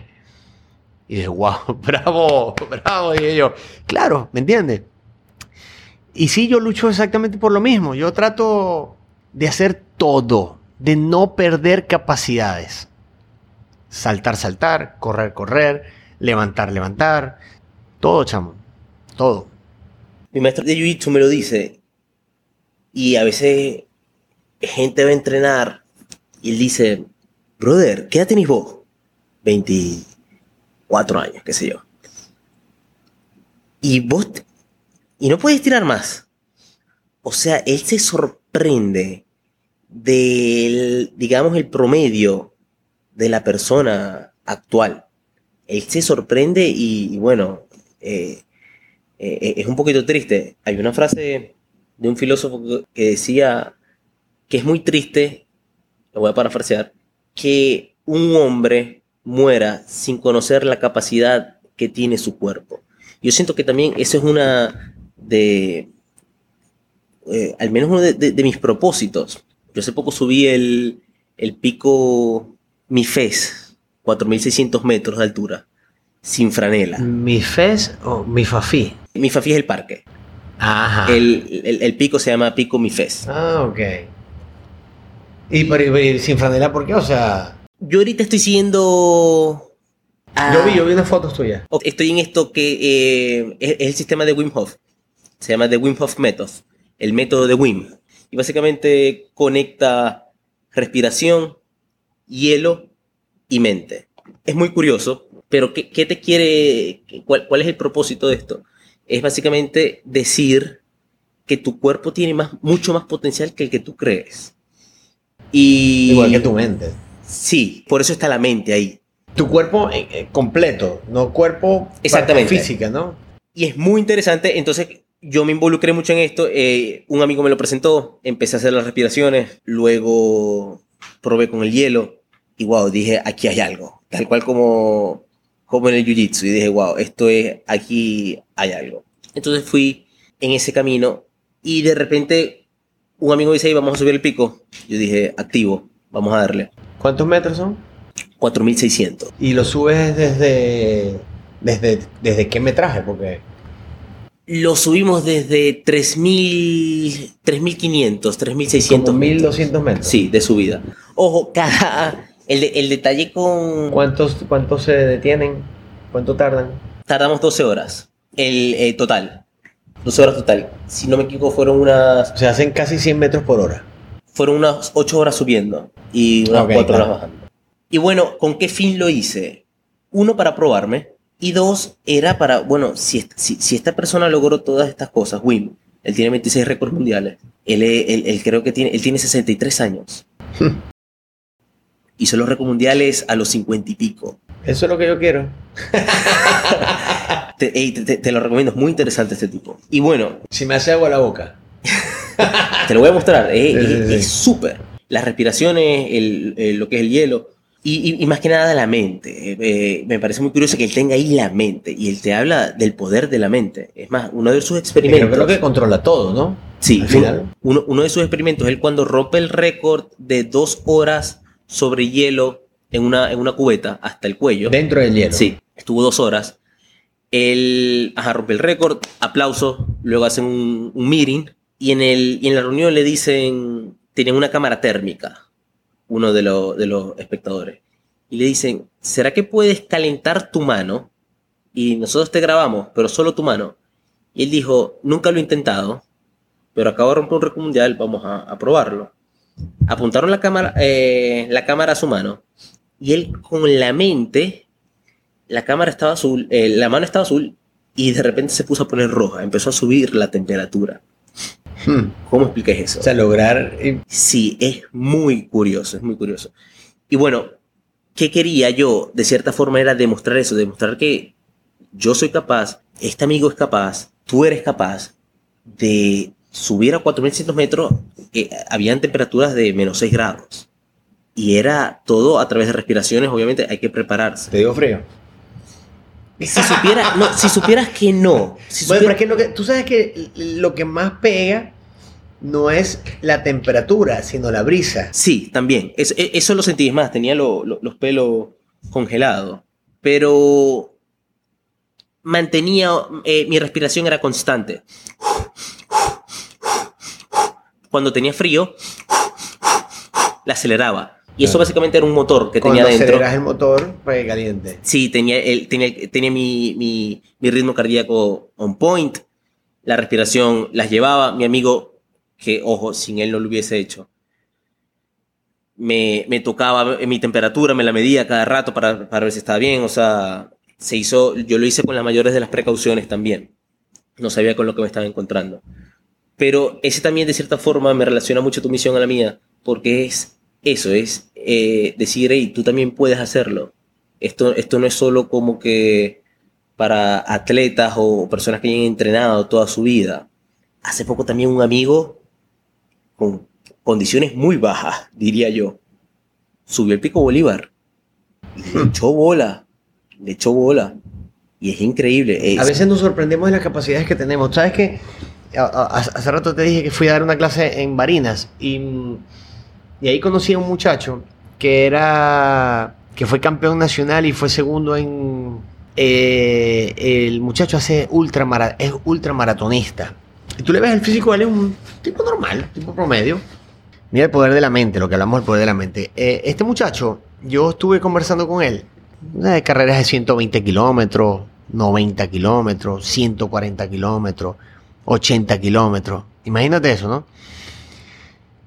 Y lo que son las emociones y la mente, que conversando con él, él, me echa el cuento de que mm, él era un tipo bebedor, rumbero, fumador, el popular mala conducta.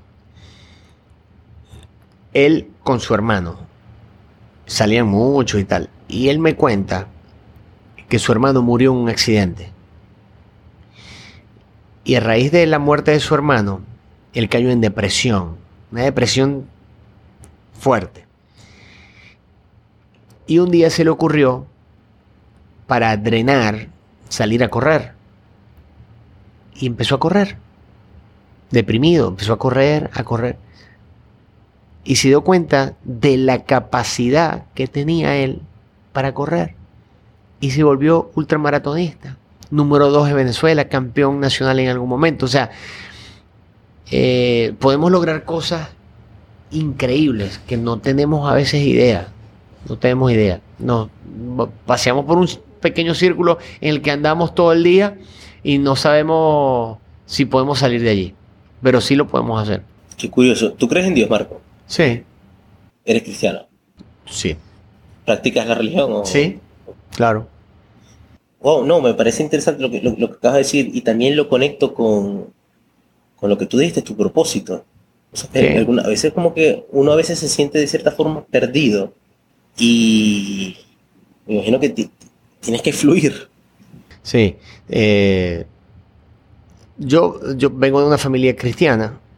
Eh, vengo mi, mis abuelos católicos. Mi abuelo de hecho escribió un libro. Mi abuelo escribía. Y mi abuelo escribió un libro que eso nunca se, nunca se editó, nunca se publicó que se llamaba eh, Bolívar y los papas de su época. Quizás eso en algún momento salga, pero mi abuelo era un tipo increíble. Era un señor con el que te podías poner a hablar de, eh, lo que antes era, supongamos hoy, te podías poner a hablar de Bad Bunny como te podías hablar de Simón Bolívar. ¿Me entiendes? Súper interesante. Mi abuelo me encantaba. Mi papá a veces se ponía celoso porque yo me ponía a hablar más con mi abuelo que con él. Porque provocaba mucho hablar con él. La verdad que yo me sentaba y era mirarlo y hablar con él y él te hablaba. Súper interesante, súper interesante. Y bueno, pues sí, eh, vengo eh, de mi familia y por un momento estuve sí un poquito, digamos, no perdido, sino alejado de, de lo que es la práctica de la Iglesia Católica y todo esto.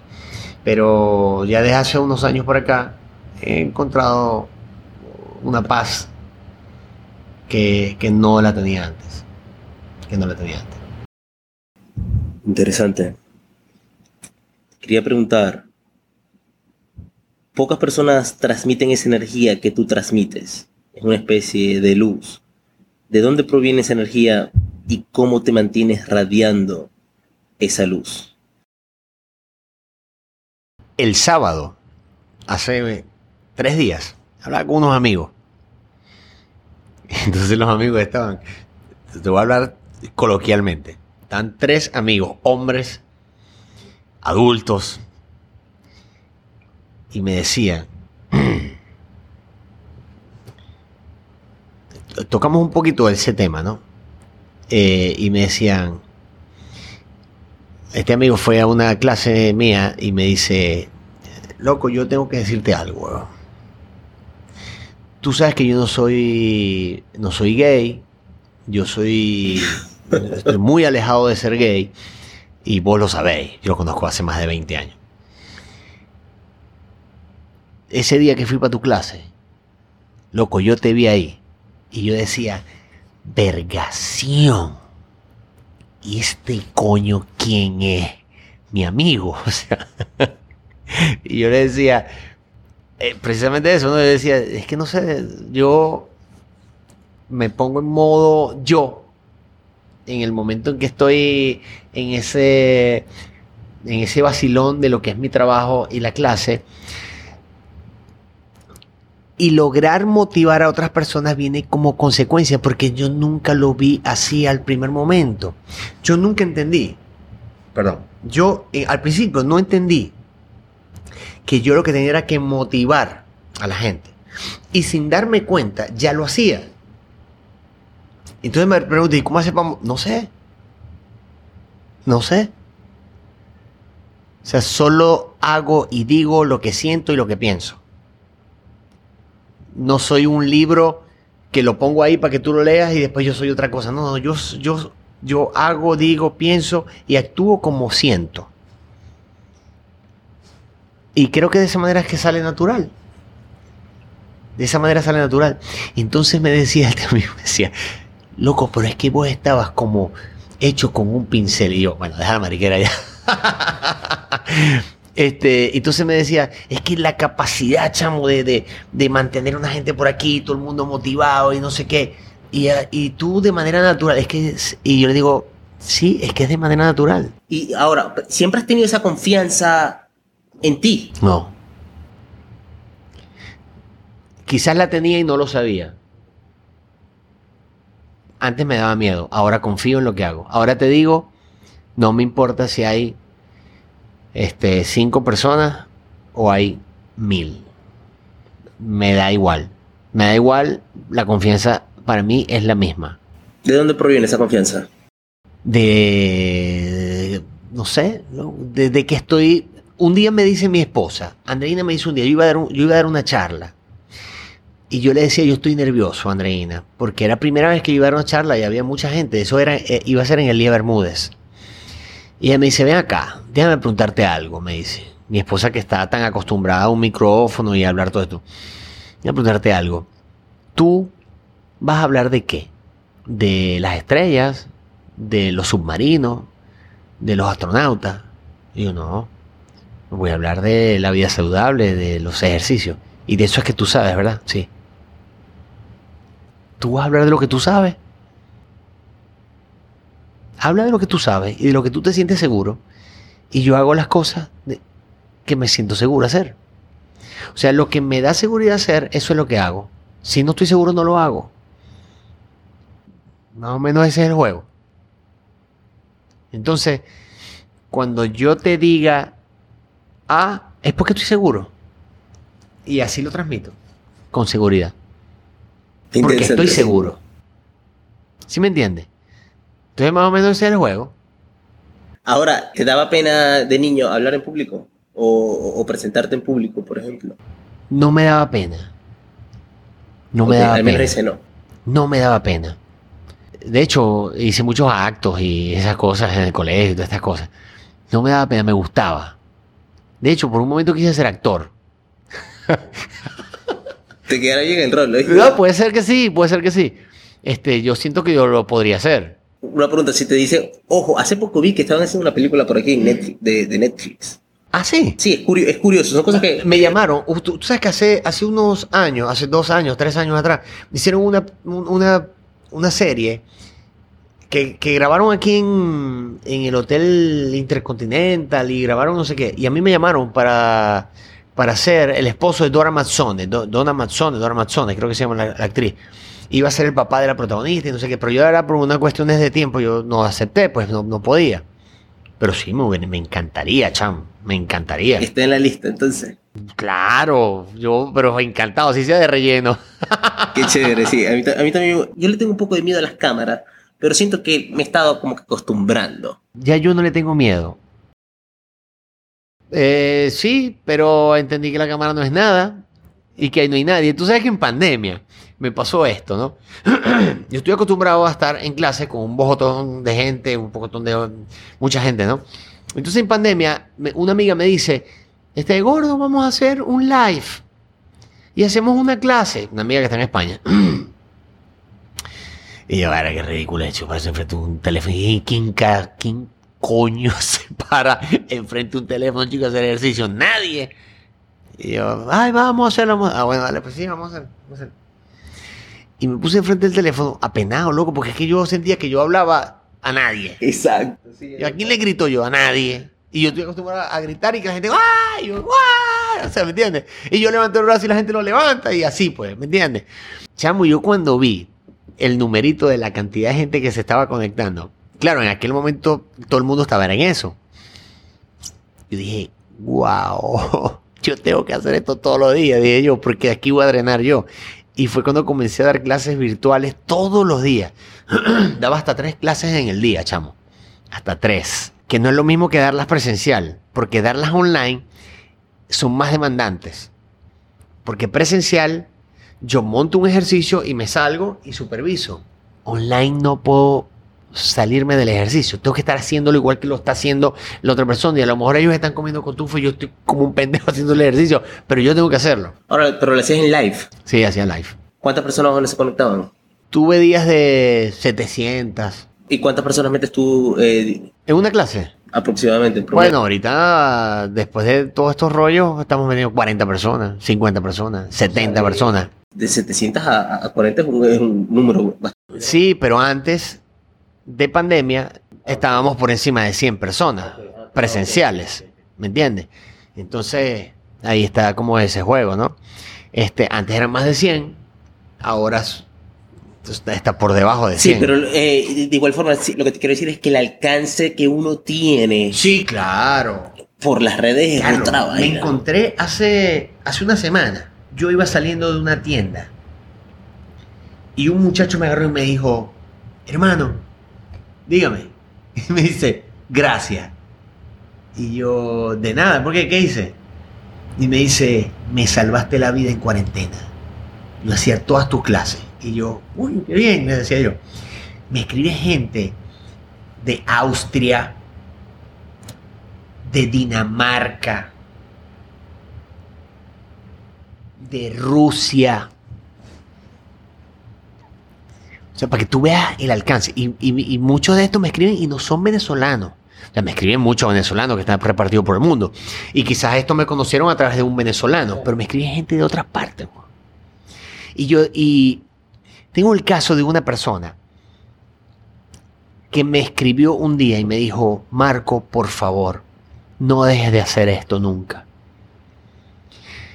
Mi amiga, fulanita de tal, que yo la veía conectada también en mis lives, estaba en depresión desde hace seis meses. No salía, ni siquiera salía de la casa ni del cuarto. Este, tuvo dos intentos de suicidio. O sea, y yo, ajá, y que desde que está haciendo tus clases, esta semana, por ejemplo, me dijo, se atrevió a salir en el carro y manejar. Y ella me comentó, me dice la muchacha, me comentó que si, que, que era, que era lo que a ella la tenía motivada. Mira, mira el nivel, que era lo que a ella la tenía motivada. Pero me sorprendió porque me dijo, te voy a pasar los captures de la conversación con ella. Y me pasó los captures de lo que la muchacha le escribía. Y la muchacha le, le ponía cosas como, no recuerdo exactamente qué era, pero le ponía cosas como que, dile por favor si logras hablar con él, que, que gracias y que, y que gracias a esto yo hoy me siento mucho mejor. Que por favor no deje de hacerlo. No, que yo me sentía en un compromiso tan grande. Me decía, o sea, que le salvé la vida, pues. Y me dice él, y la muchacha me dice, literalmente. Y yo, sin saberlo, Carlos, porque uno está ahí atrás haciendo lo que uno le gusta hacer y ya. Y al que se diviertan o que la pasen bien haciendo ejercicio, que ese es mi objetivo. Que la gente sienta que el ejercicio no es una cosa de, de castigo, sino una cosa de, de pasarla bien. Y sin darme cuenta, mira, mira cuántas personas uno puede estar ayudando Mira lo, lo, lo serio o la responsabilidad que uno tiene cuando uno se para ahí atrás. ¿Sí me entiendes? ¿Cómo te hace sentir eso? Ese tipo de comentario. No, yo soy muy llorón, Carlos. Yo soy muy llorón. Esa vaina a mí me, me pone... eh, Cuando ella me dijo eso, chamo, yo, ¿sabes? Fue como, como si te agarraran y te sacudieran por un momento y te dijeran, hey. Y yo lo analicé, yo dije, wow. Yo logré eso, ni siquiera lo sabía. Mm, No, no es que no lo hice con esa intención, sino que no me paré ahí para decir, vamos a ayudar a esta muchacha que se siente mal, vamos a ayudar a esta muchacha que se siente mal. Nada de eso. Yo me paré ahí para hacer lo que me gusta hacer y lo que creo que sé hacer. Y digo creo para no, para no sonar este, Sí, arrogante, ¿no? Todos somos aprendices de la vida. Sí, sí. Sí, el, el alcance que uno tiene eh, es increíble. O sea, todos los días alguien me llega y de repente me dice, ¿cuándo vas a volver a hacer esto? Mm, Extraño tus clases porque ya no estoy en Venezuela. ¿Cuándo vienes a Miami? Eh, ¿Cuándo vienes otra vez para acá? Y tal y así. Interesante. Te iba a hacer una pregunta. Mi- Mira la pregunta. Últimamente he visto que las redes sociales son como una droga. ¿Cómo haces uso de esta? ¿Cómo lidias con ella? ¿Cómo lidias con el scrolling? Comparación, lujuria. Pero al principio también como que hablamos del lado negativo de las redes sociales, pero mira también el lado positivo. Sí, claro. Súper positivo. Trato de no contaminarme tanto con las redes. A ver, yo, yo me despierto en la mañana y yo no uso el teléfono, ni siquiera el WhatsApp. O sea, realmente te confieso que solo abro el WhatsApp en la mañana para ver el mensaje de mi mamá. De buenos días, hijo, y todo esto, ¿no? Pero si pudiera no abrirlo, no lo abro. Yo trato de no contaminarme con eso. Eh, ya después, a golpe 10 de la mañana, reviso, miro si hay algún mensaje y ya está. Pero trato de no contaminarme tanto con eso y, y no, no perder tanto tiempo en eso. Y digo perder tiempo es porque, porque voy a lo mío. Hago y me retiro. Hago y me retiro. ¿Ves? Wow. Marco. Imagínate esto. Vas camino a un funeral. Cuando entras hay flores, música suave. Mientras caminas, ves a familiares y amigos con un aire de tristeza y alegría a la vez. Cuando te acercas al ataúd, te das cuenta que eres tú quien está dentro. Este es tu funeral, de aquí a dos años.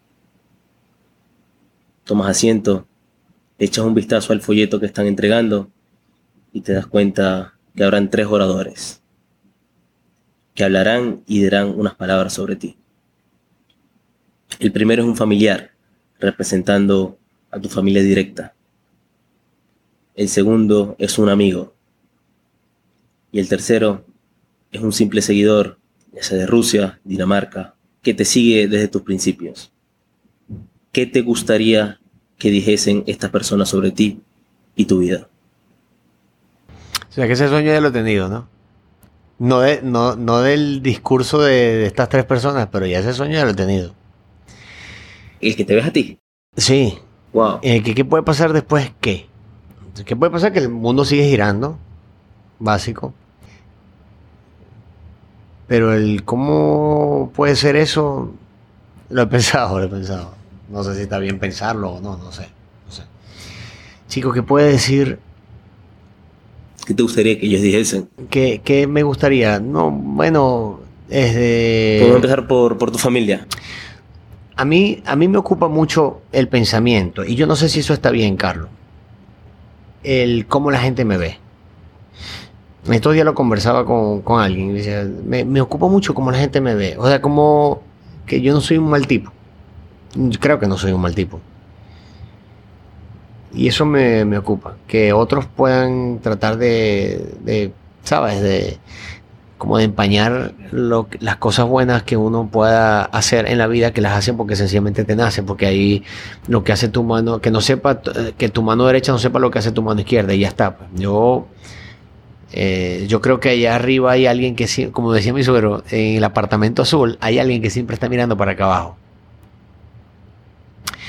Yo creo que un familiar, yo pienso que el bonito sería que hablara de mí como que he sido un buen padre, que he sido un buen amigo, que he sido un apoyo incondicional para mi familia y mis amigos, incluso para los que no lo son.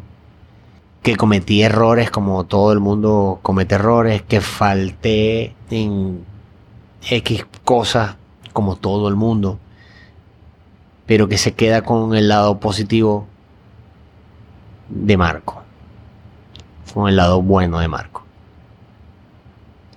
Eso creo que, que sería más o menos la línea o que creo yo que podría, que quisiera que fuese la línea en la que en la que irían las palabras incluso podría ser me gustaría que se sintieran orgullosos de haber de que yo pertenezca a su familia o a su círculo familiar Qué bonito. quiero quiero que ellos se sientan orgullosos de ser mi familia o de que yo haya sido su familia creo que es más o menos eso Un me amigo. gustaría. Un amigo es un hermano, y esto es lo que creo que podría... Un amigo es un hermano que uno elige. Tú no eligiste a tu hermano. Tus hermanos, tú llegaste o ellos llegaron y ya tú estabas. Un amigo es un hermano al que uno elige. Y yo soy, creo, fiel me creo y soy fiel a las amistades. Incondicionales. Incondicionales.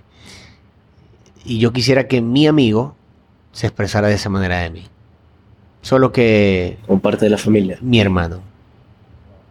Mi hermano. Un seguidor. Eh, bueno, que hablé un poco acerca de, de- de esto que hablamos hace ratico, que es que logré ese objetivo que tenía en mente siempre, que era de motivar, de mantener, de divertir, de que, de que me recuerdan alegre, que me recuerdan eh, echador de broma, eh, inquieto, con algunas ideas a veces medio locas, que al final puede que den resultado o no, pero que me recuerdan como una persona que sencillamente los motivaba a sentirse bien. A sentirse bien y a que no necesitan nada. Solo ellos mismos. 100% Marco. Como te, como te lo decía, cuando, cuando te conocí y, y no sé si soy yo o capaz estas personas también, hay personas que también lo sienten, pero envías una vibra súper positiva y se la ha visto en verdad a muy pocas personas. Estoy seguro que, que has cambiado un poco de vida y seguirás cambiando. He casado gente. Tú sabes que es un chiste. Porque he casado gente, porque hay gente que ha ido por mi clase, se ha conocido ahí se han casado. Quizás otros se hayan divorciado también, no sé. Pero, pero sí, sí. Por eso te preguntaba de, de dónde proviene esa energía y cómo la mantienes activa. todo, porque, to- wow, casi todo el círculo de mis amigos hoy viene porque me conocieron eh, de trabajo y se hicieron mis amigos. Y ellos conocieron a otros y esos círculos que tienen ellos como amigos se conocieron conmigo. Qué arrecho. Sí. Sí, no, y, y- y- y- y también siento que es- es- esa misma vibra, esa misma energía te trae más energía positiva y conectas contigo, co- conectan personas contigo también en tu sintonía. Y excelente, el mayor de los éxitos. Gracias, chamo. Un placer estar aquí A contigo. ti. Gracias, brother. Estamos listos. ¿Cómo te sentiste? Con esto concluimos el podcast de Carlos Bustos. Si te dejó algo, suscríbete. Capaz el próximo te deje algo mejor. Déjanos tu comentario. La idea es mejorar. Y si te gustó, compártelo con un amigo. Le puede ser útil. También puedes apoyar este podcast y más de su contenido en Patreon. Simplemente busca Carlos Bustos en Patreon. Sin más que decir, gracias por escucharnos. Feliz vida, Oz.